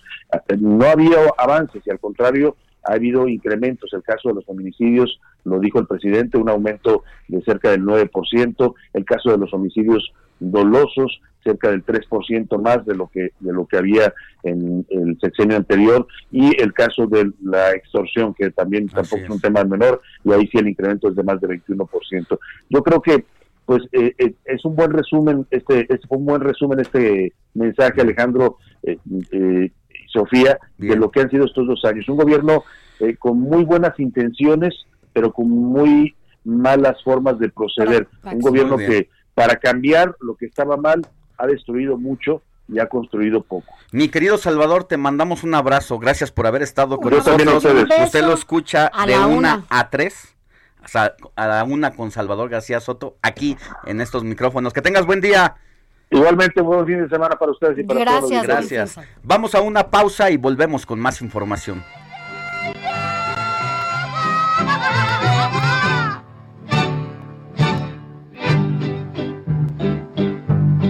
voz de la guitarra mía.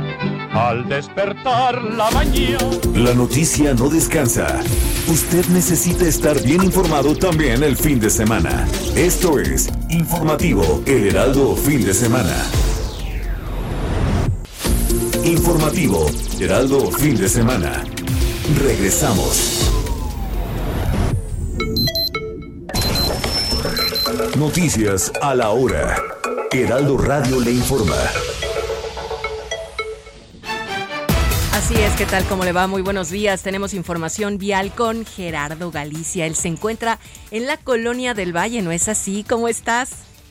Así es, mi querida Moni, excelente mañana y tenemos reporte importante para nuestros amigos que van a utilizar el eje 2 poniente, la avenida Gabriel Mancera. Hay que manejar con precaución llegando a su cruce con la calle Matías Romero. Se van a topar con muchísimos vídeos. El motivo, por la noche, un colectivo, un grupo de jóvenes de los que se autodenominan anarquistas, llegaron hasta este punto donde se ubica una pizzería, también hay un laboratorio, y sencillamente destrozaron todos los vidrios. De hecho, intentaron quemar algunos botes de basura en esta pizzería. Lo que se está realizando en estos momentos son obras de limpieza por parte de los trabajadores de estos eh, dos, eh, de esta sucursal de, pizzas y también eh, elementos policíacos están patrullando la zona, sin embargo, no hay responsables detenidos y sí tenemos muchísimos vidrios en los carriles de extrema izquierda del eje 2 poniente, de preferencia busquen los carriles del centro y por lo pronto el reporte.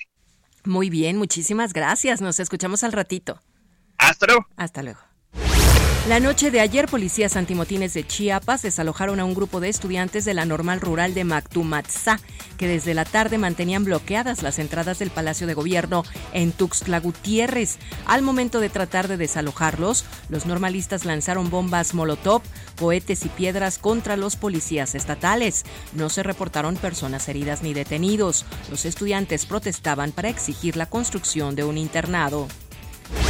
México comenzará a ver la luz final del túnel en su lucha contra la pandemia del COVID-19 cuando las primeras dosis de la vacuna elaborada por el laboratorio estadounidense Pfizer lleguen al país a mediados de diciembre, así lo aseguró Marta Delgado, subsecretaria de Asuntos Multilaterales de la Cancillería.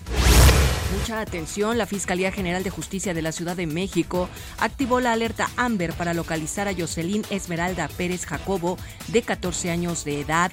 Fue vista por última vez el día 3 de diciembre en la colonia Jorge Negrete, en la alcaldía Gustavo Amadero. Jocelyn Esmeralda Pérez Jacobo tenía como señas particulares un lunar arriba del labio superior lado derecho. La ropa que vestía Jocelyn Esmeralda el día de su desaparición era un pantalón de mezclilla azul, blusa color negro, chamarra negra y tenis blancos. Cualquier información sobre el paradero de alguna de estas menores, en especial de Jocelyn, pues llamar al 5345 5067 o acudir a la Fiscalía Especializada en búsqueda. En el mundo, al menos cinco personas murieron y más de 12.000 se vieron afectadas por las inundaciones provocadas por las intensas lluvias de los últimos días en la ciudad de Medan, en el oeste de Indonesia. Así lo informó la Agencia Nacional de Gestión de Desastres, la cual señala que un total de 181 personas, incluidas niños y personas ancianas, han sido rescatadas al tiempo que el agua, que alcanza entre 30 y 60 centímetros, ha sumergido más de 1.493 casas y una mezquita.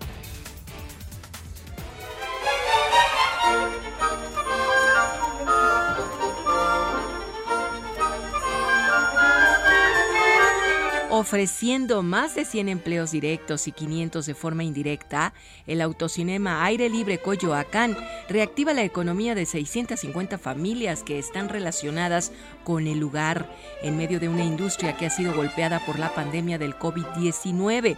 Este foro, cabe resaltar, brinda entretenimiento de calidad en un lugar de fácil acceso, seguro y sanitizado.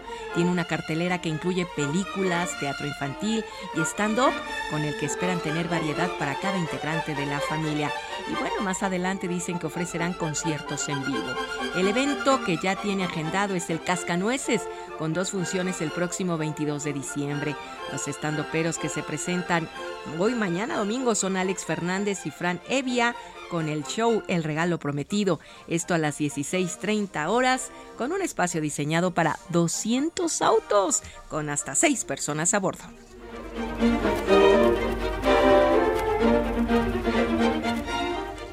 9 de la mañana con 5 minutos en punto en este momento. Realización Quique Hernández. Voz Mónica Reyes, quienes le recordamos nuestro WhatsApp para que se pongan en contacto, en contacto con Sofía y Alex y den todos sus comentarios, preguntas, noticias, todo lo que ustedes necesiten. Aquí estamos. 55 91 63 51 19. 55 91 63 51 19. Gracias, continuamos.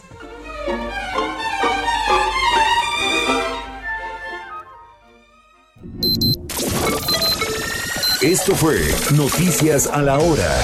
Siga enterado.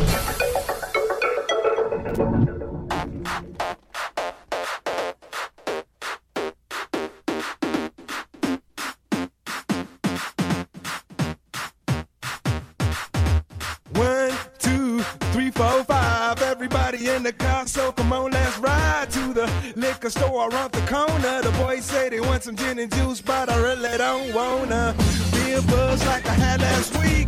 I must stay deep, cause talk is cheap. I like Angela, Pamela, Sandra, and Rita. And as I continue, you know they're getting sweeter. So what can I do? I really bag you, my lord. To me,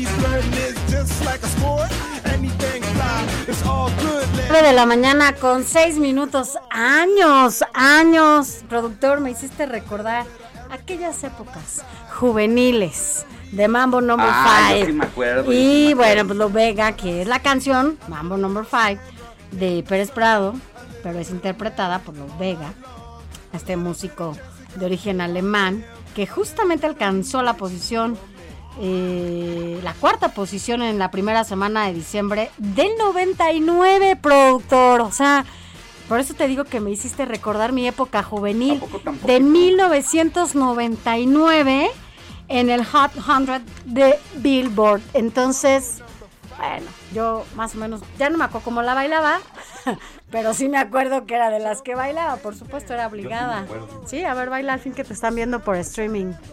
Nada, no desarmes los, este, los audífonos, ya los, desarmó. Los, de, los, productor, ¿qué onda? Con el audífono. Pero bueno, oigan, gracias de verdad por escribirnos. Estamos recibiendo muchos mensajes, los vamos a ir leyendo. Los boletos que nos están solicitando se los vamos a enviar eh, vía WhatsApp en este mismo número que ustedes nos escriben porque son este tickets digitales y usted, bueno, pues lo, lo tendrá eh, vía digital, se los vamos a, a, entregar en un, en un ratito. Eh, también en Twitter nos escribe Andy que en dónde puede escuchar la repetición del programa productor. Ah, lo, Hay no, que lo- subirlo, ¿no? A Spotify. Ah, en. Spotify, en Informativo Fin de Semana. Informativo fin de semana, Spotify, ahí lo subimos, subimos, más Andy. tardecito, completito y sin cortes informativos. Así es, pero bueno, mira, quiero nada más agradecer a todos los que nos están escribiendo. Eh, algunos no nos dan su nombre, escríbanos. eh, digo, díganos cuáles son sus eh, nombres. Nos escribe. Ven, no nos dan sus nombres. Buen día desde Hermosillo, mucho frío, saludos. Cananea Sonora, así amaneció el día de ayer y nos manda una foto, bueno, casi que con con hielo también saludos Alex y Sofía, soy Jesús Díaz de Azcapotzalco y yo propongo lo siguiente, en lugar de preocuparse por la distribución de la vacuna, mejor cuando ésta llegue, lleven en autobuses al personal médico a vacunarse al aeropuerto, así no habrá atención, tentación para los criminales y no se rompe la cadena del frío. Eh, además, así sería este vara vara dice él dice Jesús. Em, también nos escriben para bueno para boletos ahorita le- les digo eh, cómo vas bueno les van a mandar los boletos. Y envíenos por favor sus nombres porque no nos escriben sus nombres y es importante que cuando nos manden un mensaje nos digan su nombre. Claudia Díaz nos escribe también para los boletos y dice que si de ser posible quiere compartir con nosotros una experiencia del COVID. Ella ya fue positiva y tiene algunos aspectos que comentar. ¿Por qué no nos mandas un audio, Claudia, y lo compartimos aquí? Mándanoslo vía WhatsApp y nosotros aquí podemos compartirlo también con la, con la gente que, bueno, pues que no ha tenido y que tiene, por lo menos en estos momentos, este padecimiento. Nos escriben para boletos, son varios, varios este, personas quienes nos escriben. Jesús Martín Mendoza Encinas es quien nos escribe desde Hermosillo. Más adelante eh, seguiremos leyendo todos sus mensajes. Gracias por escucharnos. Son las 9 de la mañana ya con 10 minutos. Recuerde que estamos en esta última hora del informativo de fin de semana aquí en el Heraldo Radio a nivel nacional, de punta a punta y más allá de las fronteras. Recuerde, yo soy Sofía García, mi Twitter también para que nos escriba es Sofía García MX. Mi Twitter, arroba Alex Sánchez MX. Y recuerde que nos está escuchando a través del Heraldo Radio. Informativo El Heraldo Fin de Semana con Sofía García y Alejandro Sánchez. Síganos.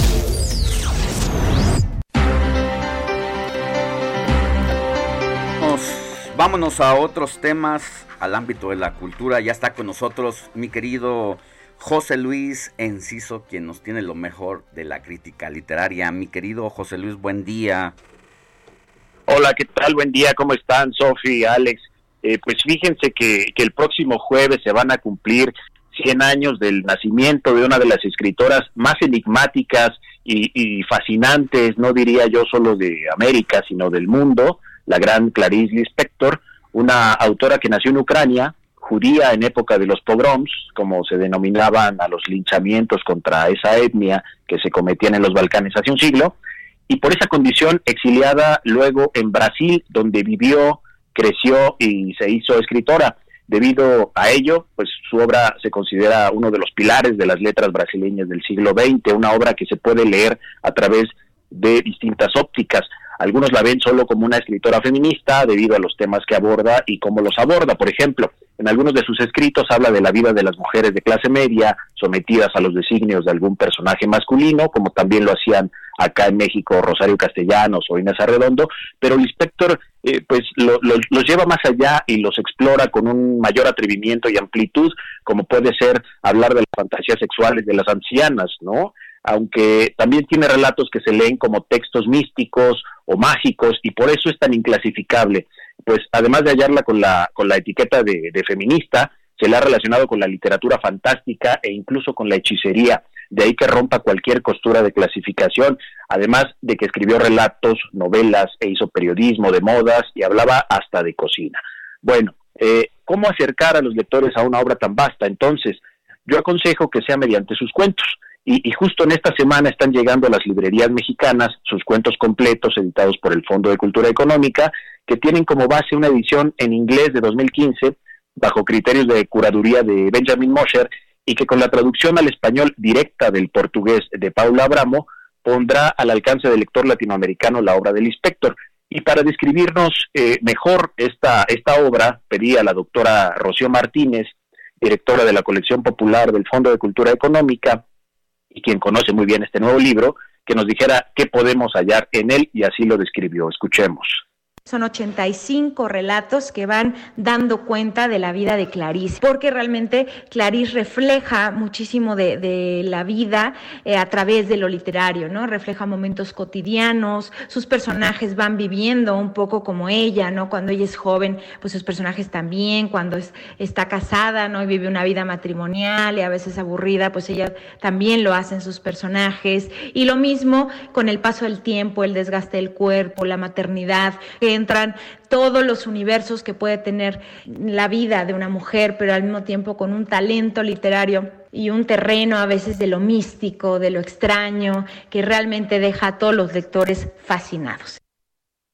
Y efectivamente a los lectores nos, nos sigue fascinando no solo su obra, sino eh, también el personaje de esta mujer que habiendo sido engendrada con la creencia de que así su madre se curaría de sífilis, enfermedad que contrajo tras una, una violación y de la cual no se curó, pues se sobrepuso a esa especie de, culpa que le acompañó toda su vida y conquistó a la sociedad de su tiempo a través de, de, su pluma. Alguna vez dijo con este talante entre glamoroso y enigmático que la caracterizaba, si vuelve la Inquisición, yo estoy del lado de las brujas.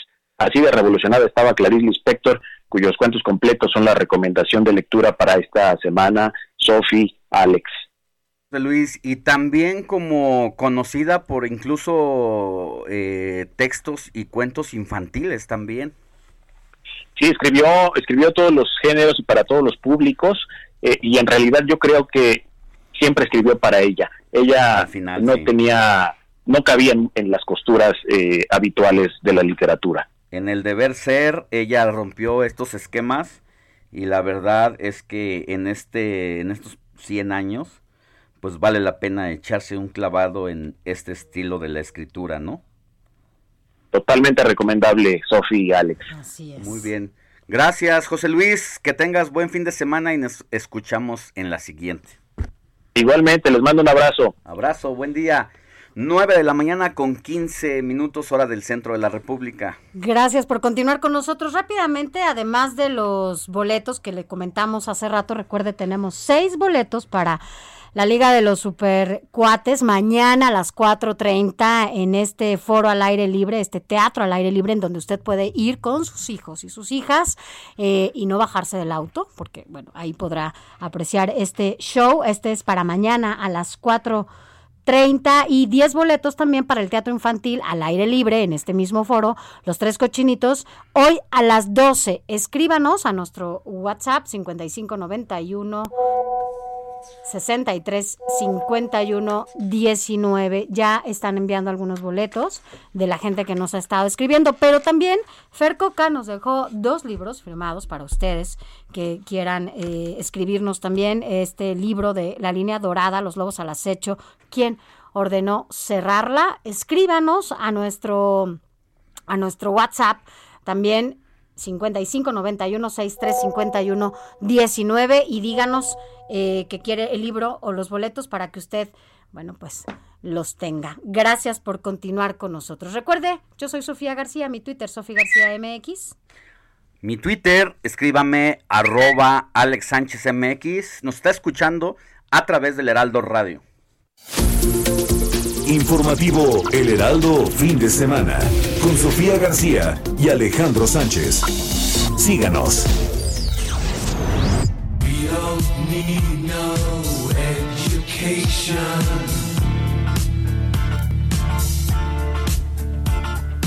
We don't need no thought control.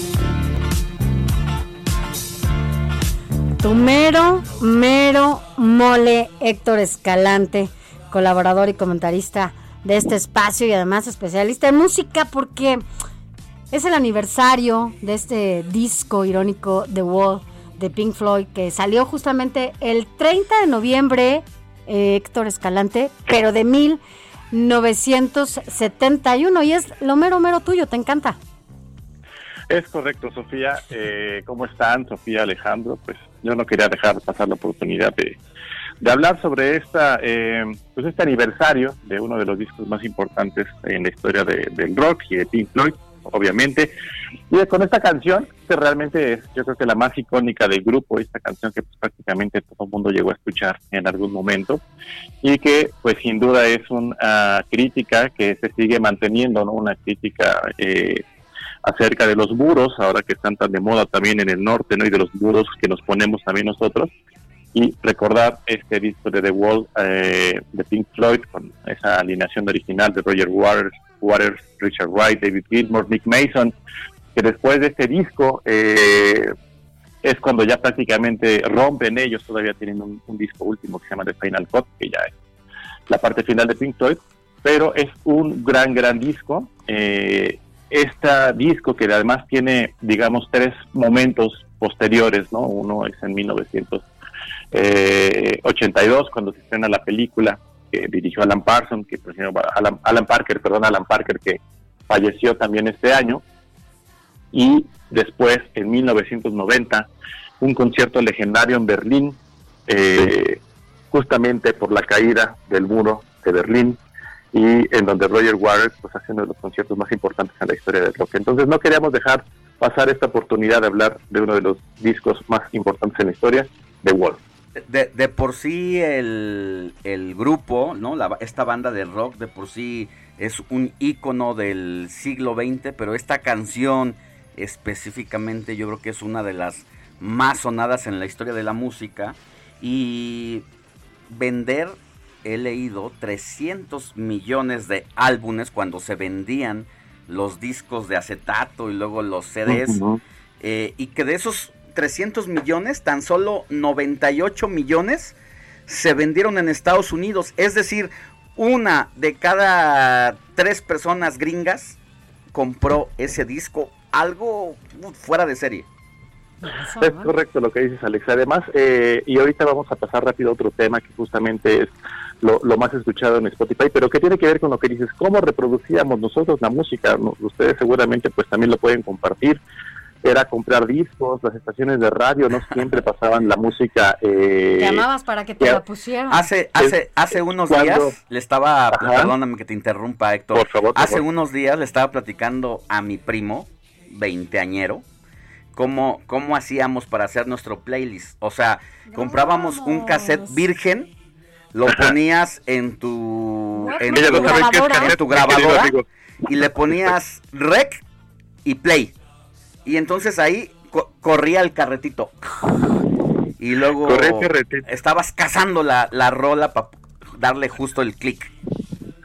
Ca- cazando la rola en la estación de radio y además, bueno, pues obviamente había géneros, ¿no? Entonces para la gente que ahí le, le gustaba el rock, pues había no tantas estaciones que pudiera haber rock, a lo mejor había algunas más de pop, pero literal estabas cazando, ya la gente no sabe ni qué es un cassette, Ya no, no sabe sabe. qué es una grabadora, probablemente ya estemos en, en proceso de extinción. Oye, de- y luego, y luego como Sí. dice el productor aquí, ya estás grabando la rola, ya la cachaste, ya le diste clic y se le ocurre hablar al locutor a la mitad de la rola y te la... Te echaba a perder, Echaba a tu, perder. mu- tu canción. Que creo que lo hacían adrede y luego la querías dedicar a alguien y estaba peor porque pues, ahí sería, no, algunas estaciones famosas en esa época lo decían.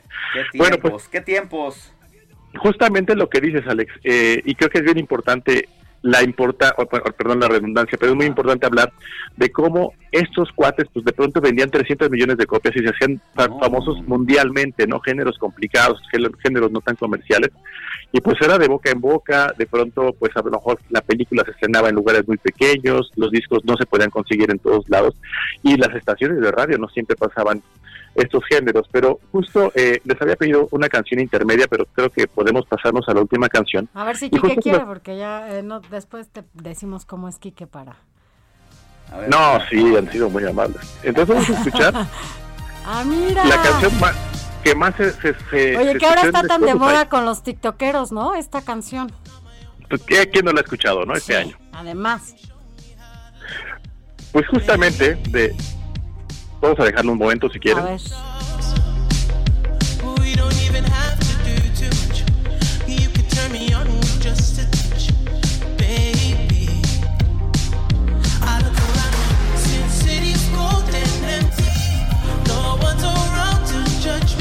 Ya hasta estoy, hasta estoy viendo bailar al Lobo, al Lobo Vázquez ahí. Muy bien, 1600 millones de reproducciones tuvo The Weeknd de Spotify con esta canción. Es la canción más escuchada del año, ahora que están muy de moda estas listas y ahora que hablábamos de cómo podíamos consumir canciones. Bueno, pues ahora es muy sencillo, ¿no? la plataforma de cada uno tenga en su 600 dispositivo. millones. Somos Mil 7 seiscientos mil, millones. somos Del 7 mil millones de habitantes, más o menos. 1600 millones es que, uh, o sea, en México somos 120 millones. Eso Diez por veces. 12 Por, veces. exacto, por 12 veces. 12 Parece veces increíble, ¿no? Y volvemos a lo mismo, ¿cuántas veces, y, lo, y me gustó mucho la analogía que estábamos hablando de las grabadoras y estar presidiendo la canción, ¿cuántas veces podíamos escuchar la que nos gustaba en un cassette o pescarla? Ahora es tan sencillo, ¿no? Estás ¿Te acuerdas cómo regresabas a veces el cassette? Con Y luego se te atoraba, ¿no? Y ya no va, exactamente. Ya la gente te ha de jodía. pensar que estamos hablando de, de cosas de hace del siglo... hexagonal. Una pluma hexagonal porque la redonda no Sí, sí, no, se no el No carrito, se Se barría. corría, ajá. Se corría. La gente debe pensar que vivimos hace dos siglos, pero no, no fue tanto tiempo, la verdad. Eh, seguro eh, también les pasó a ellos y seguro también lo vivieron. Y después No a los que escuchan oías The tu canción con tus Walkman. Ajá. Y pues bueno, eh, los artistas más escuchados, eh, esta fue la canción más escuchada, pero los artistas más escuchados en, en masculino fue Bad Bunny a nivel mundial, el reggaetón sigue pues rompiéndola, ¿no? Eh, cuando estábamos viendo qué canciones íbamos a poner, dije, híjole, voy a tener que poner a Bad Bunny, pero mira, apareció The Weeknd y, pues, entonces ya podemos hacer Gran un balance. elección. Gran elección. Y mujeres, Billie Eilish, por segundo año consecutivo, esta chica de Estados Unidos sigue también siendo la artista más reproducida en, en Spotify. Gracias, Y mi pues, querido así- Héctor. no, pues de nada. Ya nos- De Pink Floyd a The Weeknd. Saludos. Nos vamos con me eso. Vamos a una pausa y volvemos con más. Hasta la próxima, Héctor. Un abrazo. Bye. Bye. quedarme en casa, casa, toca quedarme en casa, casa. Yo que te quería ver, La noticia no descansa. Usted necesita estar bien informado también el fin de semana. Esto es Informativo El Heraldo Fin de Semana. Informativo Heraldo Fin de Semana. Regresamos.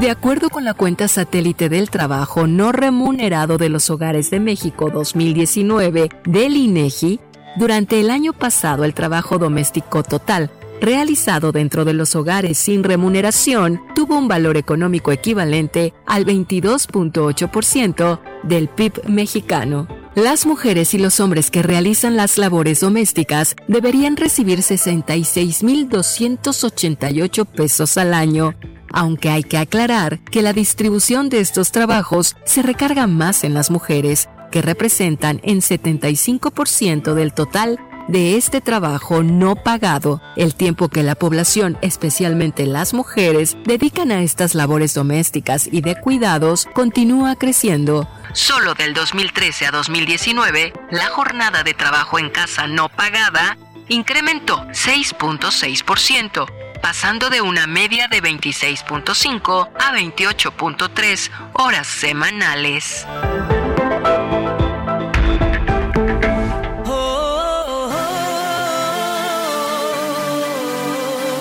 Heart in a bad romance. 9 de la mañana con 31 minutos. Y vámonos rápidamente a más temas. Y este, bueno, sin duda, pues nos debe doler a, muchos y a muchas, porque sin duda uno de los sectores de la población más afectada por esta pandemia es los niños y las niñas. Que bueno, ya la Organización Internacional del Trabajo, la OIT, alertó sobre el posible ingreso de eh, la infancia a laborar después de la pandemia, justamente por em, la falta de trabajo en casa y se van a ver obligados algunos niños y niñas a trabajar. Pero para hablar de esta alerta que, que lanza la OIT y bueno, pues la situación actual de la infancia en nuestro país, agradecemos a Juan Martín Pérez García, director ejecutivo de la Red por los Derechos de la Infancia en México, que esté con nosotros, porque Juan Martín creo que no se ha volteado a ver pues a esta población que ha sido una de las más lastimadas en estos momentos, ¿no? Buenos días. Buenos días, gracias por, esta oportunidad. Efectivamente, creo que mm, lo colocas en el tema central. Eh, y aquí me permito recuperar las palabras del secretario ejecutivo del Sistema Nacional de Protección Integral de Niñas, Niños y Adolescentes, Ricardo Bucio, que precisamente en una de las conferencias nocturnas informando sobre la pandemia, eh, lo que él destaca es que si bien el virus no es el que causa más muertes de niños y niñas, sí eh, la afectación mayor que tiene en esta pandemia es la invisibilidad. Y ese es el que más daño le ha hecho. Hay que partir de que esta invisibilidad viene de antes, no, no es que sea nueva, pero ahora que se está en un momento de crisis global, de crisis nacional, las decisiones que se toman son desde lo que nosotros llamamos una perspectiva adultocéntrica, o pensando desde el mundo adulto, ignorando a uno de cada tres habitantes en México, eh, que son menores de 18 años de edad, 40 millones de ciudadanos y ciudadanas, y hay quizás tres ejemplos muy lamentables de esta invisibilidad. Eh, se cerraron las escuelas desde marzo pasado, se inició el ciclo escolar y hasta el momento, pese a cientos de conferencias de prensa, no ha existido, salvo la del 30 de abril, eh, donde se escucharon de manera eh, cómica y divertida videos de niños y niñas, pero en todo este tiempo no se les ha comunicado, no se les ha explicado a niños y niñas de acuerdo a su edad qué está pasando, por qué las escuelas siguen cerradas. Y creo que esto es muy lamentable porque ratifica cómo se está pensando solo desde el mundo adulto. Otro elemento lamentable, además de este impacto que, tú comentas, cruza con este desempleo masivo que trajo la pandemia, la afectación que ya ha documentado tanto con Eval como encuestas como en COVID-19 de la que se ha disminuido la cantidad de los alimentos y la calidad. También lo que hemos podido documentar organizaciones eh, respecto a los graves recortes presupuestales que se han hecho en el sistema educativo, en el sistema de protección DIF, eh, eh, por mencionar los más graves, eh, precisamente un momento donde tenemos que cuidar más a niños y niñas y han quedado totalmente eh, anulados. Hemos tenido en este presupuesto de egresos del 2021 que está por iniciar un retroceso de cerca de 10 años en términos de lo que ya se había conquistado. Por ejemplo, escuelas de tiempo completo, programas de jornaleros agrícolas, se eliminó también todo el, el recurso para prevenir embarazo adolescente. Eh, en este momento de pandemia se eliminó el, el recurso para poder promover la alfabetización digital. Y un tercer elemento que es la violencia. Se ha incrementado de manera enorme eh, esta violencia en los, en los contextos familiares.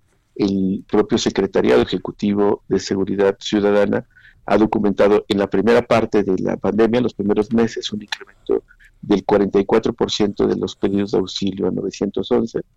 Eh, solo en los primeros meses de marzo a septiembre, 10.000 niños, niñas y adolescentes llegaron a los hospitales con lesiones. Eh, esto nos da cuenta de que al quedar tan invisibles, al quedar atrapados en casas donde ya existía antes violencia, sin la- los ojos y la mirada de la comunidad educativa que cerró escuelas y no ha, no ha podido, digamos, recuperar a la comunidad educativa, sin vecinos y vecinas, centros comunitarios que generalmente eran los que ayudaban a identificar abusos, maltratos y demás, pues ahora niños y niñas eh, que ya vivían antes violencia o nuevas realidades familiares están llevando a que sea un momento muy, muy crítico. Y por ello, y agradezco muchísimo que ustedes lo estén haciendo visible, es muy, muy importante que entendamos que si no miramos a niños y niñas como prioridad y lo que están viviendo, y lo que ya ha anunciado el secretario general de Naciones Unidas, Antonio Gutiérrez, estamos en la puerta de una catástrofe generacional por la pérdida de aprendizaje con las escuelas cerradas, por la pérdida de socialización.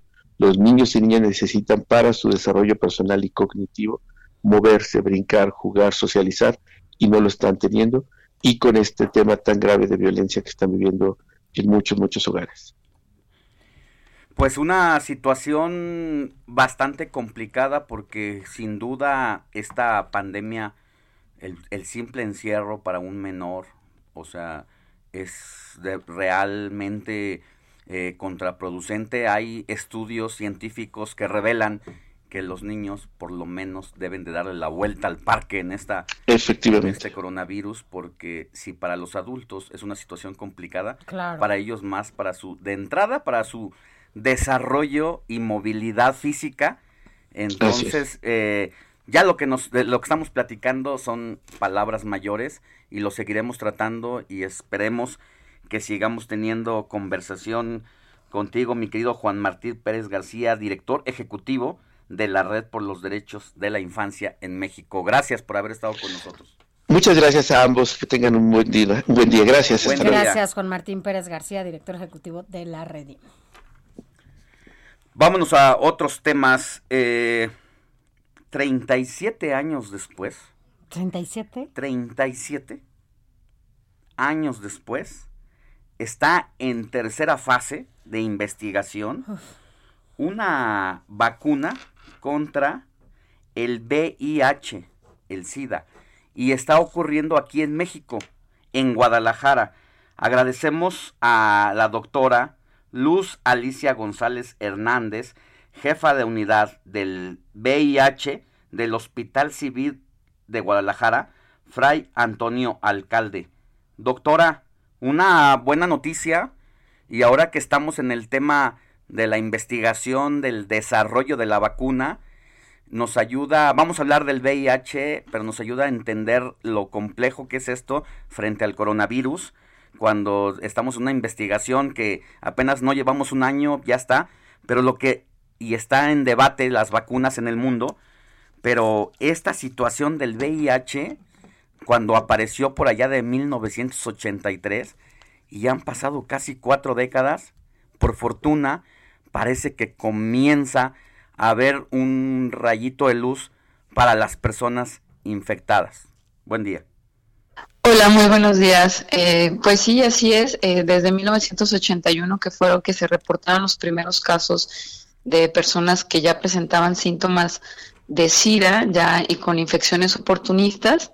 Después, en 1983, que se identifica el patógeno que es este virus, este retrovirus, y que eh, retrovirus, sí, sí. es un retrovirus, así es, y que se le llamó el virus de la inmunodeficiencia humana, o VIH, que así lo, lo abreviamos. Pues bueno, la verdad es que ahora parece un sueño eh, el poder contar con una vacuna preventiva. Ustedes saben que el tema de las vacunas pues siempre ha sido súper debatido. Hay este gran movimiento antivacunas, que la Organización Mundial de la Salud la ha catalogado como una de las principales amenazas para la, para la población. Así de severo es esto. Eh, sabemos que no existe una estrategia más buena o más este, efectiva para controlar las enfermedades infecciosas que el, el desarrollo de vacunas efectivas. Y con esto no solamente se puede eh, llegar a, a controlar una pandemia, sino que inclusive se puede erradicar, Claro. como lo sucedió con, con la viruela, ¿no? Doctora, a Entonces- ver, en esta buena noticia entiendo que ya están aplicando, y hay una selección más bien eh, para la aplicación de esta posible ya vacuna. Así es, eh, México nunca había participado en, en un proyecto de vacuna anti-VIH y es la primera vez que, que México entra dentro de los países seleccionados con tres centros, uno en Mérida, uno en la Ciudad de México y uno en Guadalajara. Eh, se pretende, eh, bueno, este es un estudio internacional en el que in- se incluyeron ocho países con 56 centros de investigación y eh, justamente como ustedes lo comentan es una fase 3, esto quiere decir en investigación hay cuatro fases, la cuarta fase ya es eh, comercialización y licencia. Entonces, estamos en una fase en la que ya pasamos, digamos, eh, la primera y la segunda fase, donde, bueno, se ve qué dosis sería la efectiva y eh, se documenta, digamos, la seguridad de esta vacuna. Entonces, en esta tercera fase ya lo que nos toca investigar y pro- comprobar es qué tan efectiva es esta vacuna para prevenir la infección por VIH. Quiero o sea, completamente mexicana este, este proyecto y este desarrollo.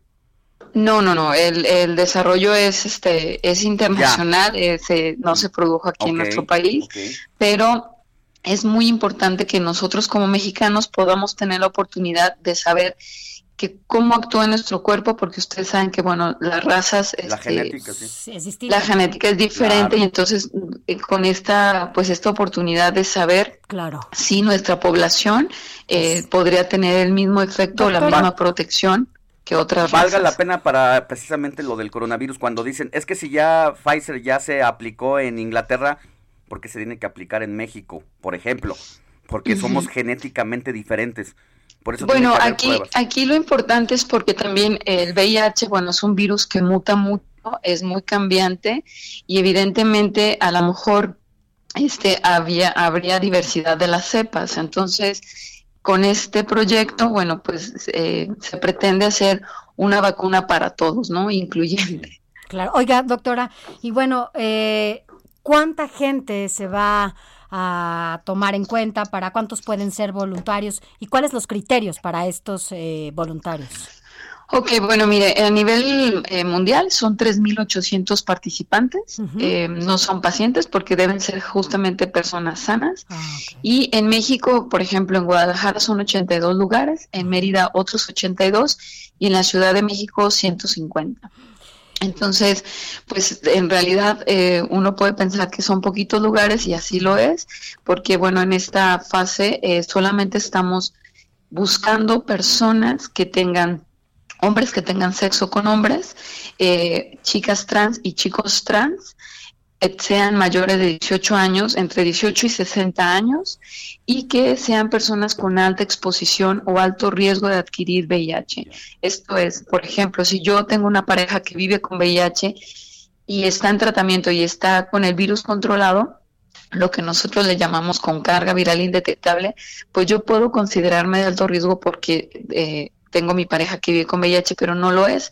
Eh, si él está indetectable, ya no transmite la infección, entonces yo ya no estoy en riesgo.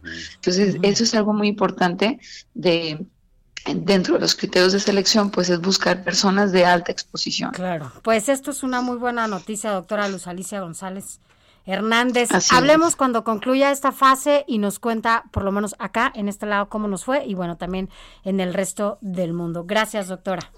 Gracias a ustedes por la Gracias, oportunidad. doctora Luz Alicia Buen día. González, jefa de unidad de VIH en el Hospital Civil de Guadalajara. 9 de la mañana con 44 minutos hora del centro de la República.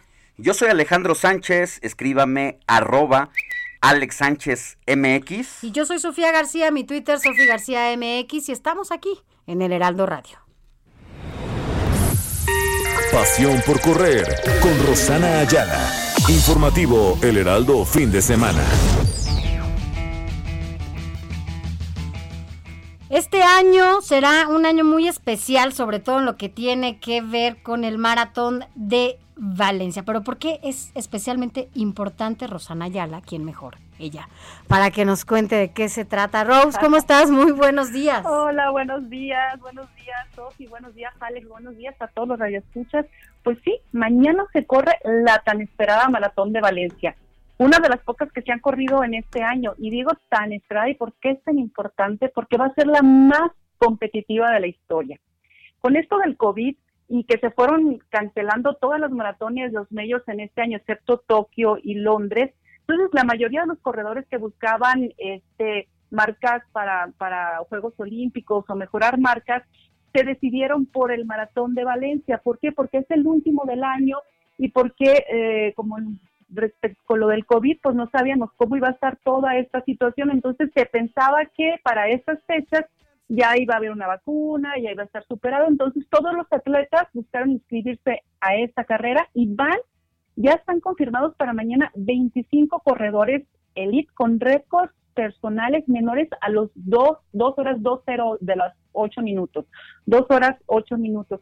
O sea, eh, 25 corredores quiere decir que el más del doble de los que corrieron en Tokio y los que corrieron en Londres. Por ejemplo, en Londres corrieron 11 corredores con marcas menores a esta, las dos horas con ocho minutos. ¿Y qué puede significar esto, Sofía Alex? La posibilidad de que se rompa el récord de Kipchoge de dos horas 0139. Las condiciones para que se suceda esto las hay. Sí, es un maratón muy rápido, además que la temperatura va a estar entre 8 y los 13 grados centígrados, que es la temperatura ideal para, para correr un maratón. Por ejemplo, en Londres no se pudo porque hizo mucho frío, mucho viento, como recordarán, y en Dubái, que fue a principios de año, hizo muchísimo calor. Este, ¿Y quién es, quién es el favorito? El favorito es el etíope Bernabu Legueste, que imagínense, tiene un récord de dos horas, dos minutos, 48 etíopes segundos. y los kenianos Etíope. son impresionantes. La genética, la velocidad. Todos la- to- en todas las maratones hay un etíope y un keniano disputándose el primer lugar, Así es. ¿no? Así es, y fíjate que, que, que estamos acostumbrados a ver esto ya, pero, pero es muy interesante porque ya se está rompiendo la barrera psicológica del etíope, del keniata y del que son muy veloces. Ya cada vez este eh, atletas eh, de otras nacionalidades ya se están acercando a estas a estas marcas y esto es muy interesante porque te hablaba de esa barrera psicológica que, que decían, no, todos los keniatas, como antes, no, todos los estadounidenses o todos los rusos, ¿no? En, o, o un tiempo en que en que en maratón los mexicanos eran los que los que llevaban la, la, batuta en esto. Pero pero volviendo a, a- a Valencia, yo creo que que, que este va a ser muy interesante verlo, de verdad que en este año que he estado así seco de maratones y de emociones, este, incluso en Londres que se bajó Kipchoge, que se bajó Bekele, perdón, y Kipchoge se- no pudo no pudo lograr el tan esperado este triunfo. Yo creo que esto va a estar muy interesante y para quienes quieran verlo, este, tendrán que desvelarse porque va a ser a la una de la mañana tiempo de México el medio maratón que también se va a correr y el maratón una y media de la mañana, pero creo que vale la pena la, la desvelada. Y mexicanos, mexicanos, por supuesto que va a haber ahí, vamos, van a estar Maday Pérez en la, en la femenil, que ya tiene un récord de dos horas 24, va a estar José Luis Santana con dos horas 10, Juan Joel Pacheco este con dos horas 10 y Jesús Esparza. Yo creo que, que no, no podemos perdernos este y cerrar el año, y cerrar el año padre. Muy bien, mi querida Ros, pues vamos a estar pendientes de esta maratón que además en medio de esta situación en la que estamos viviendo es clave para, para todo, para el atletismo mundial. Claro, claro. Y bueno, y seguimos con nuestro reto. Estamos por la tercera semana. ¿Qué nos toca esta semana? Nos toca 40 segundos de trote con 40 segundos de caminata y completar 24 minutos. Recuerden que es lunes, miércoles y viernes o días terciarios, o sea, no un día después del otro. Y este y el trote muy suavecito, muy muy suavecito, seguido de la caminata. Pues mira, seguro Sánchez lo está haciendo toda la semana. Toda la semana, sí. Rose. Seguro Sánchez está puestísimo. Sí se me de hace. verdad, vale la pena es de tener paciencia, pero en cinco semanas más van a estar corriendo 50 minutos. Si lo Bueno. siguen, así al pie de la letra. Conste, a ver cómo. Vamos a ver el rendimiento de Sánchez esta semana. Te mandamos un beso y un abrazo. Ahí te aviso, ahí me reporto. Ahí me reporto. vale. Gracias. Gracias, Rose. Buen día. 9 de la mañana con 50 minutos y también, así como en el gobierno federal se cumplieron dos años de la administración del presidente López Obrador, también en la Ciudad de México se cumplen dos años del gobierno de Claudia Sheinbaum.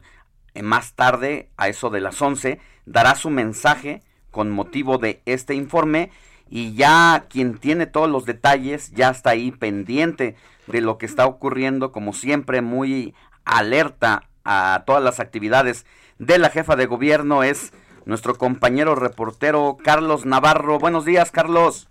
Buenos días, Alejandro Sofía. Les saludo con gusto a ustedes y al auditorio y comentarles, es el sexto informe de gobierno que la jefa de gobierno Claudia Sheinbaum estará rindiendo.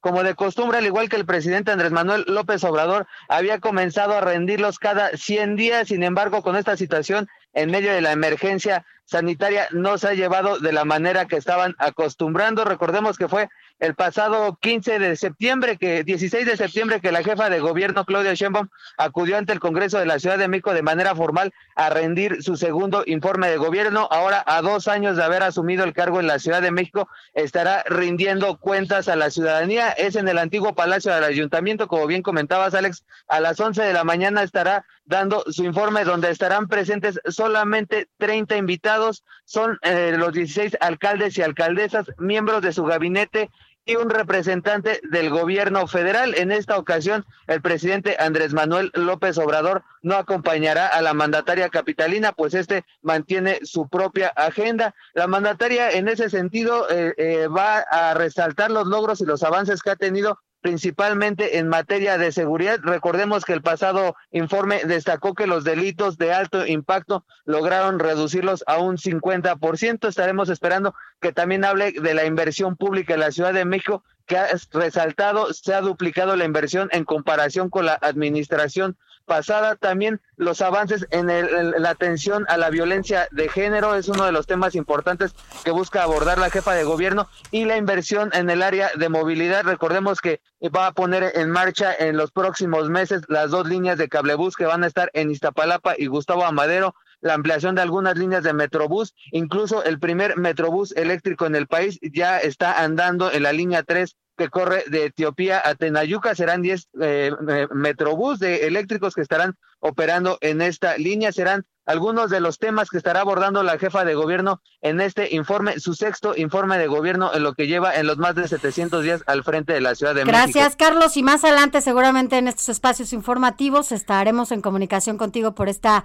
cobertura especial que se dará a el informe, al número dos. El, de- el sexto en, en todo su sexenio, Sí, aunque el, número dos por el eh, segundo año del anual. gobierno. Nada más destacar que en el Heraldo, en las páginas del Heraldo, usted puede ver esta eh, encuesta que se da a conocer, donde más del 59% aprueba la gestión de Claudia Sheinbaum en este ascenso que ha tenido justamente desde el año pasado hasta el día de hoy. Gracias, Carlos. Hasta luego, estamos pendientes. Buen día. Gracias. Nosotros llegamos al fin de esta emisión de hoy sábado en el informativo fin de semana, pero nos escuchamos mañana. Agradecemos la producción de Juan Manuel Ramírez Cancino, El chiqui, Quique Hernández en los controles, el Quique. Pepe Reyes en la información, Moni Reyes en los cortes informativos. Sofía García, gracias. Hasta mañana, Alex. Mañana nos vemos. Que tenga lindo sábado. Igualmente. So they tell me that you're looking for a girl like me. So they tell me that you're looking for a girl like me. Ah, you're looking for a girl like me. Hey, I want a girl like Shakira. Esa latina está rica. I wanna find me a chica que sepa vivir y que viva la vida. I need a bien bonita, elegante señorita. Girl, I want you and I need ya all of my life.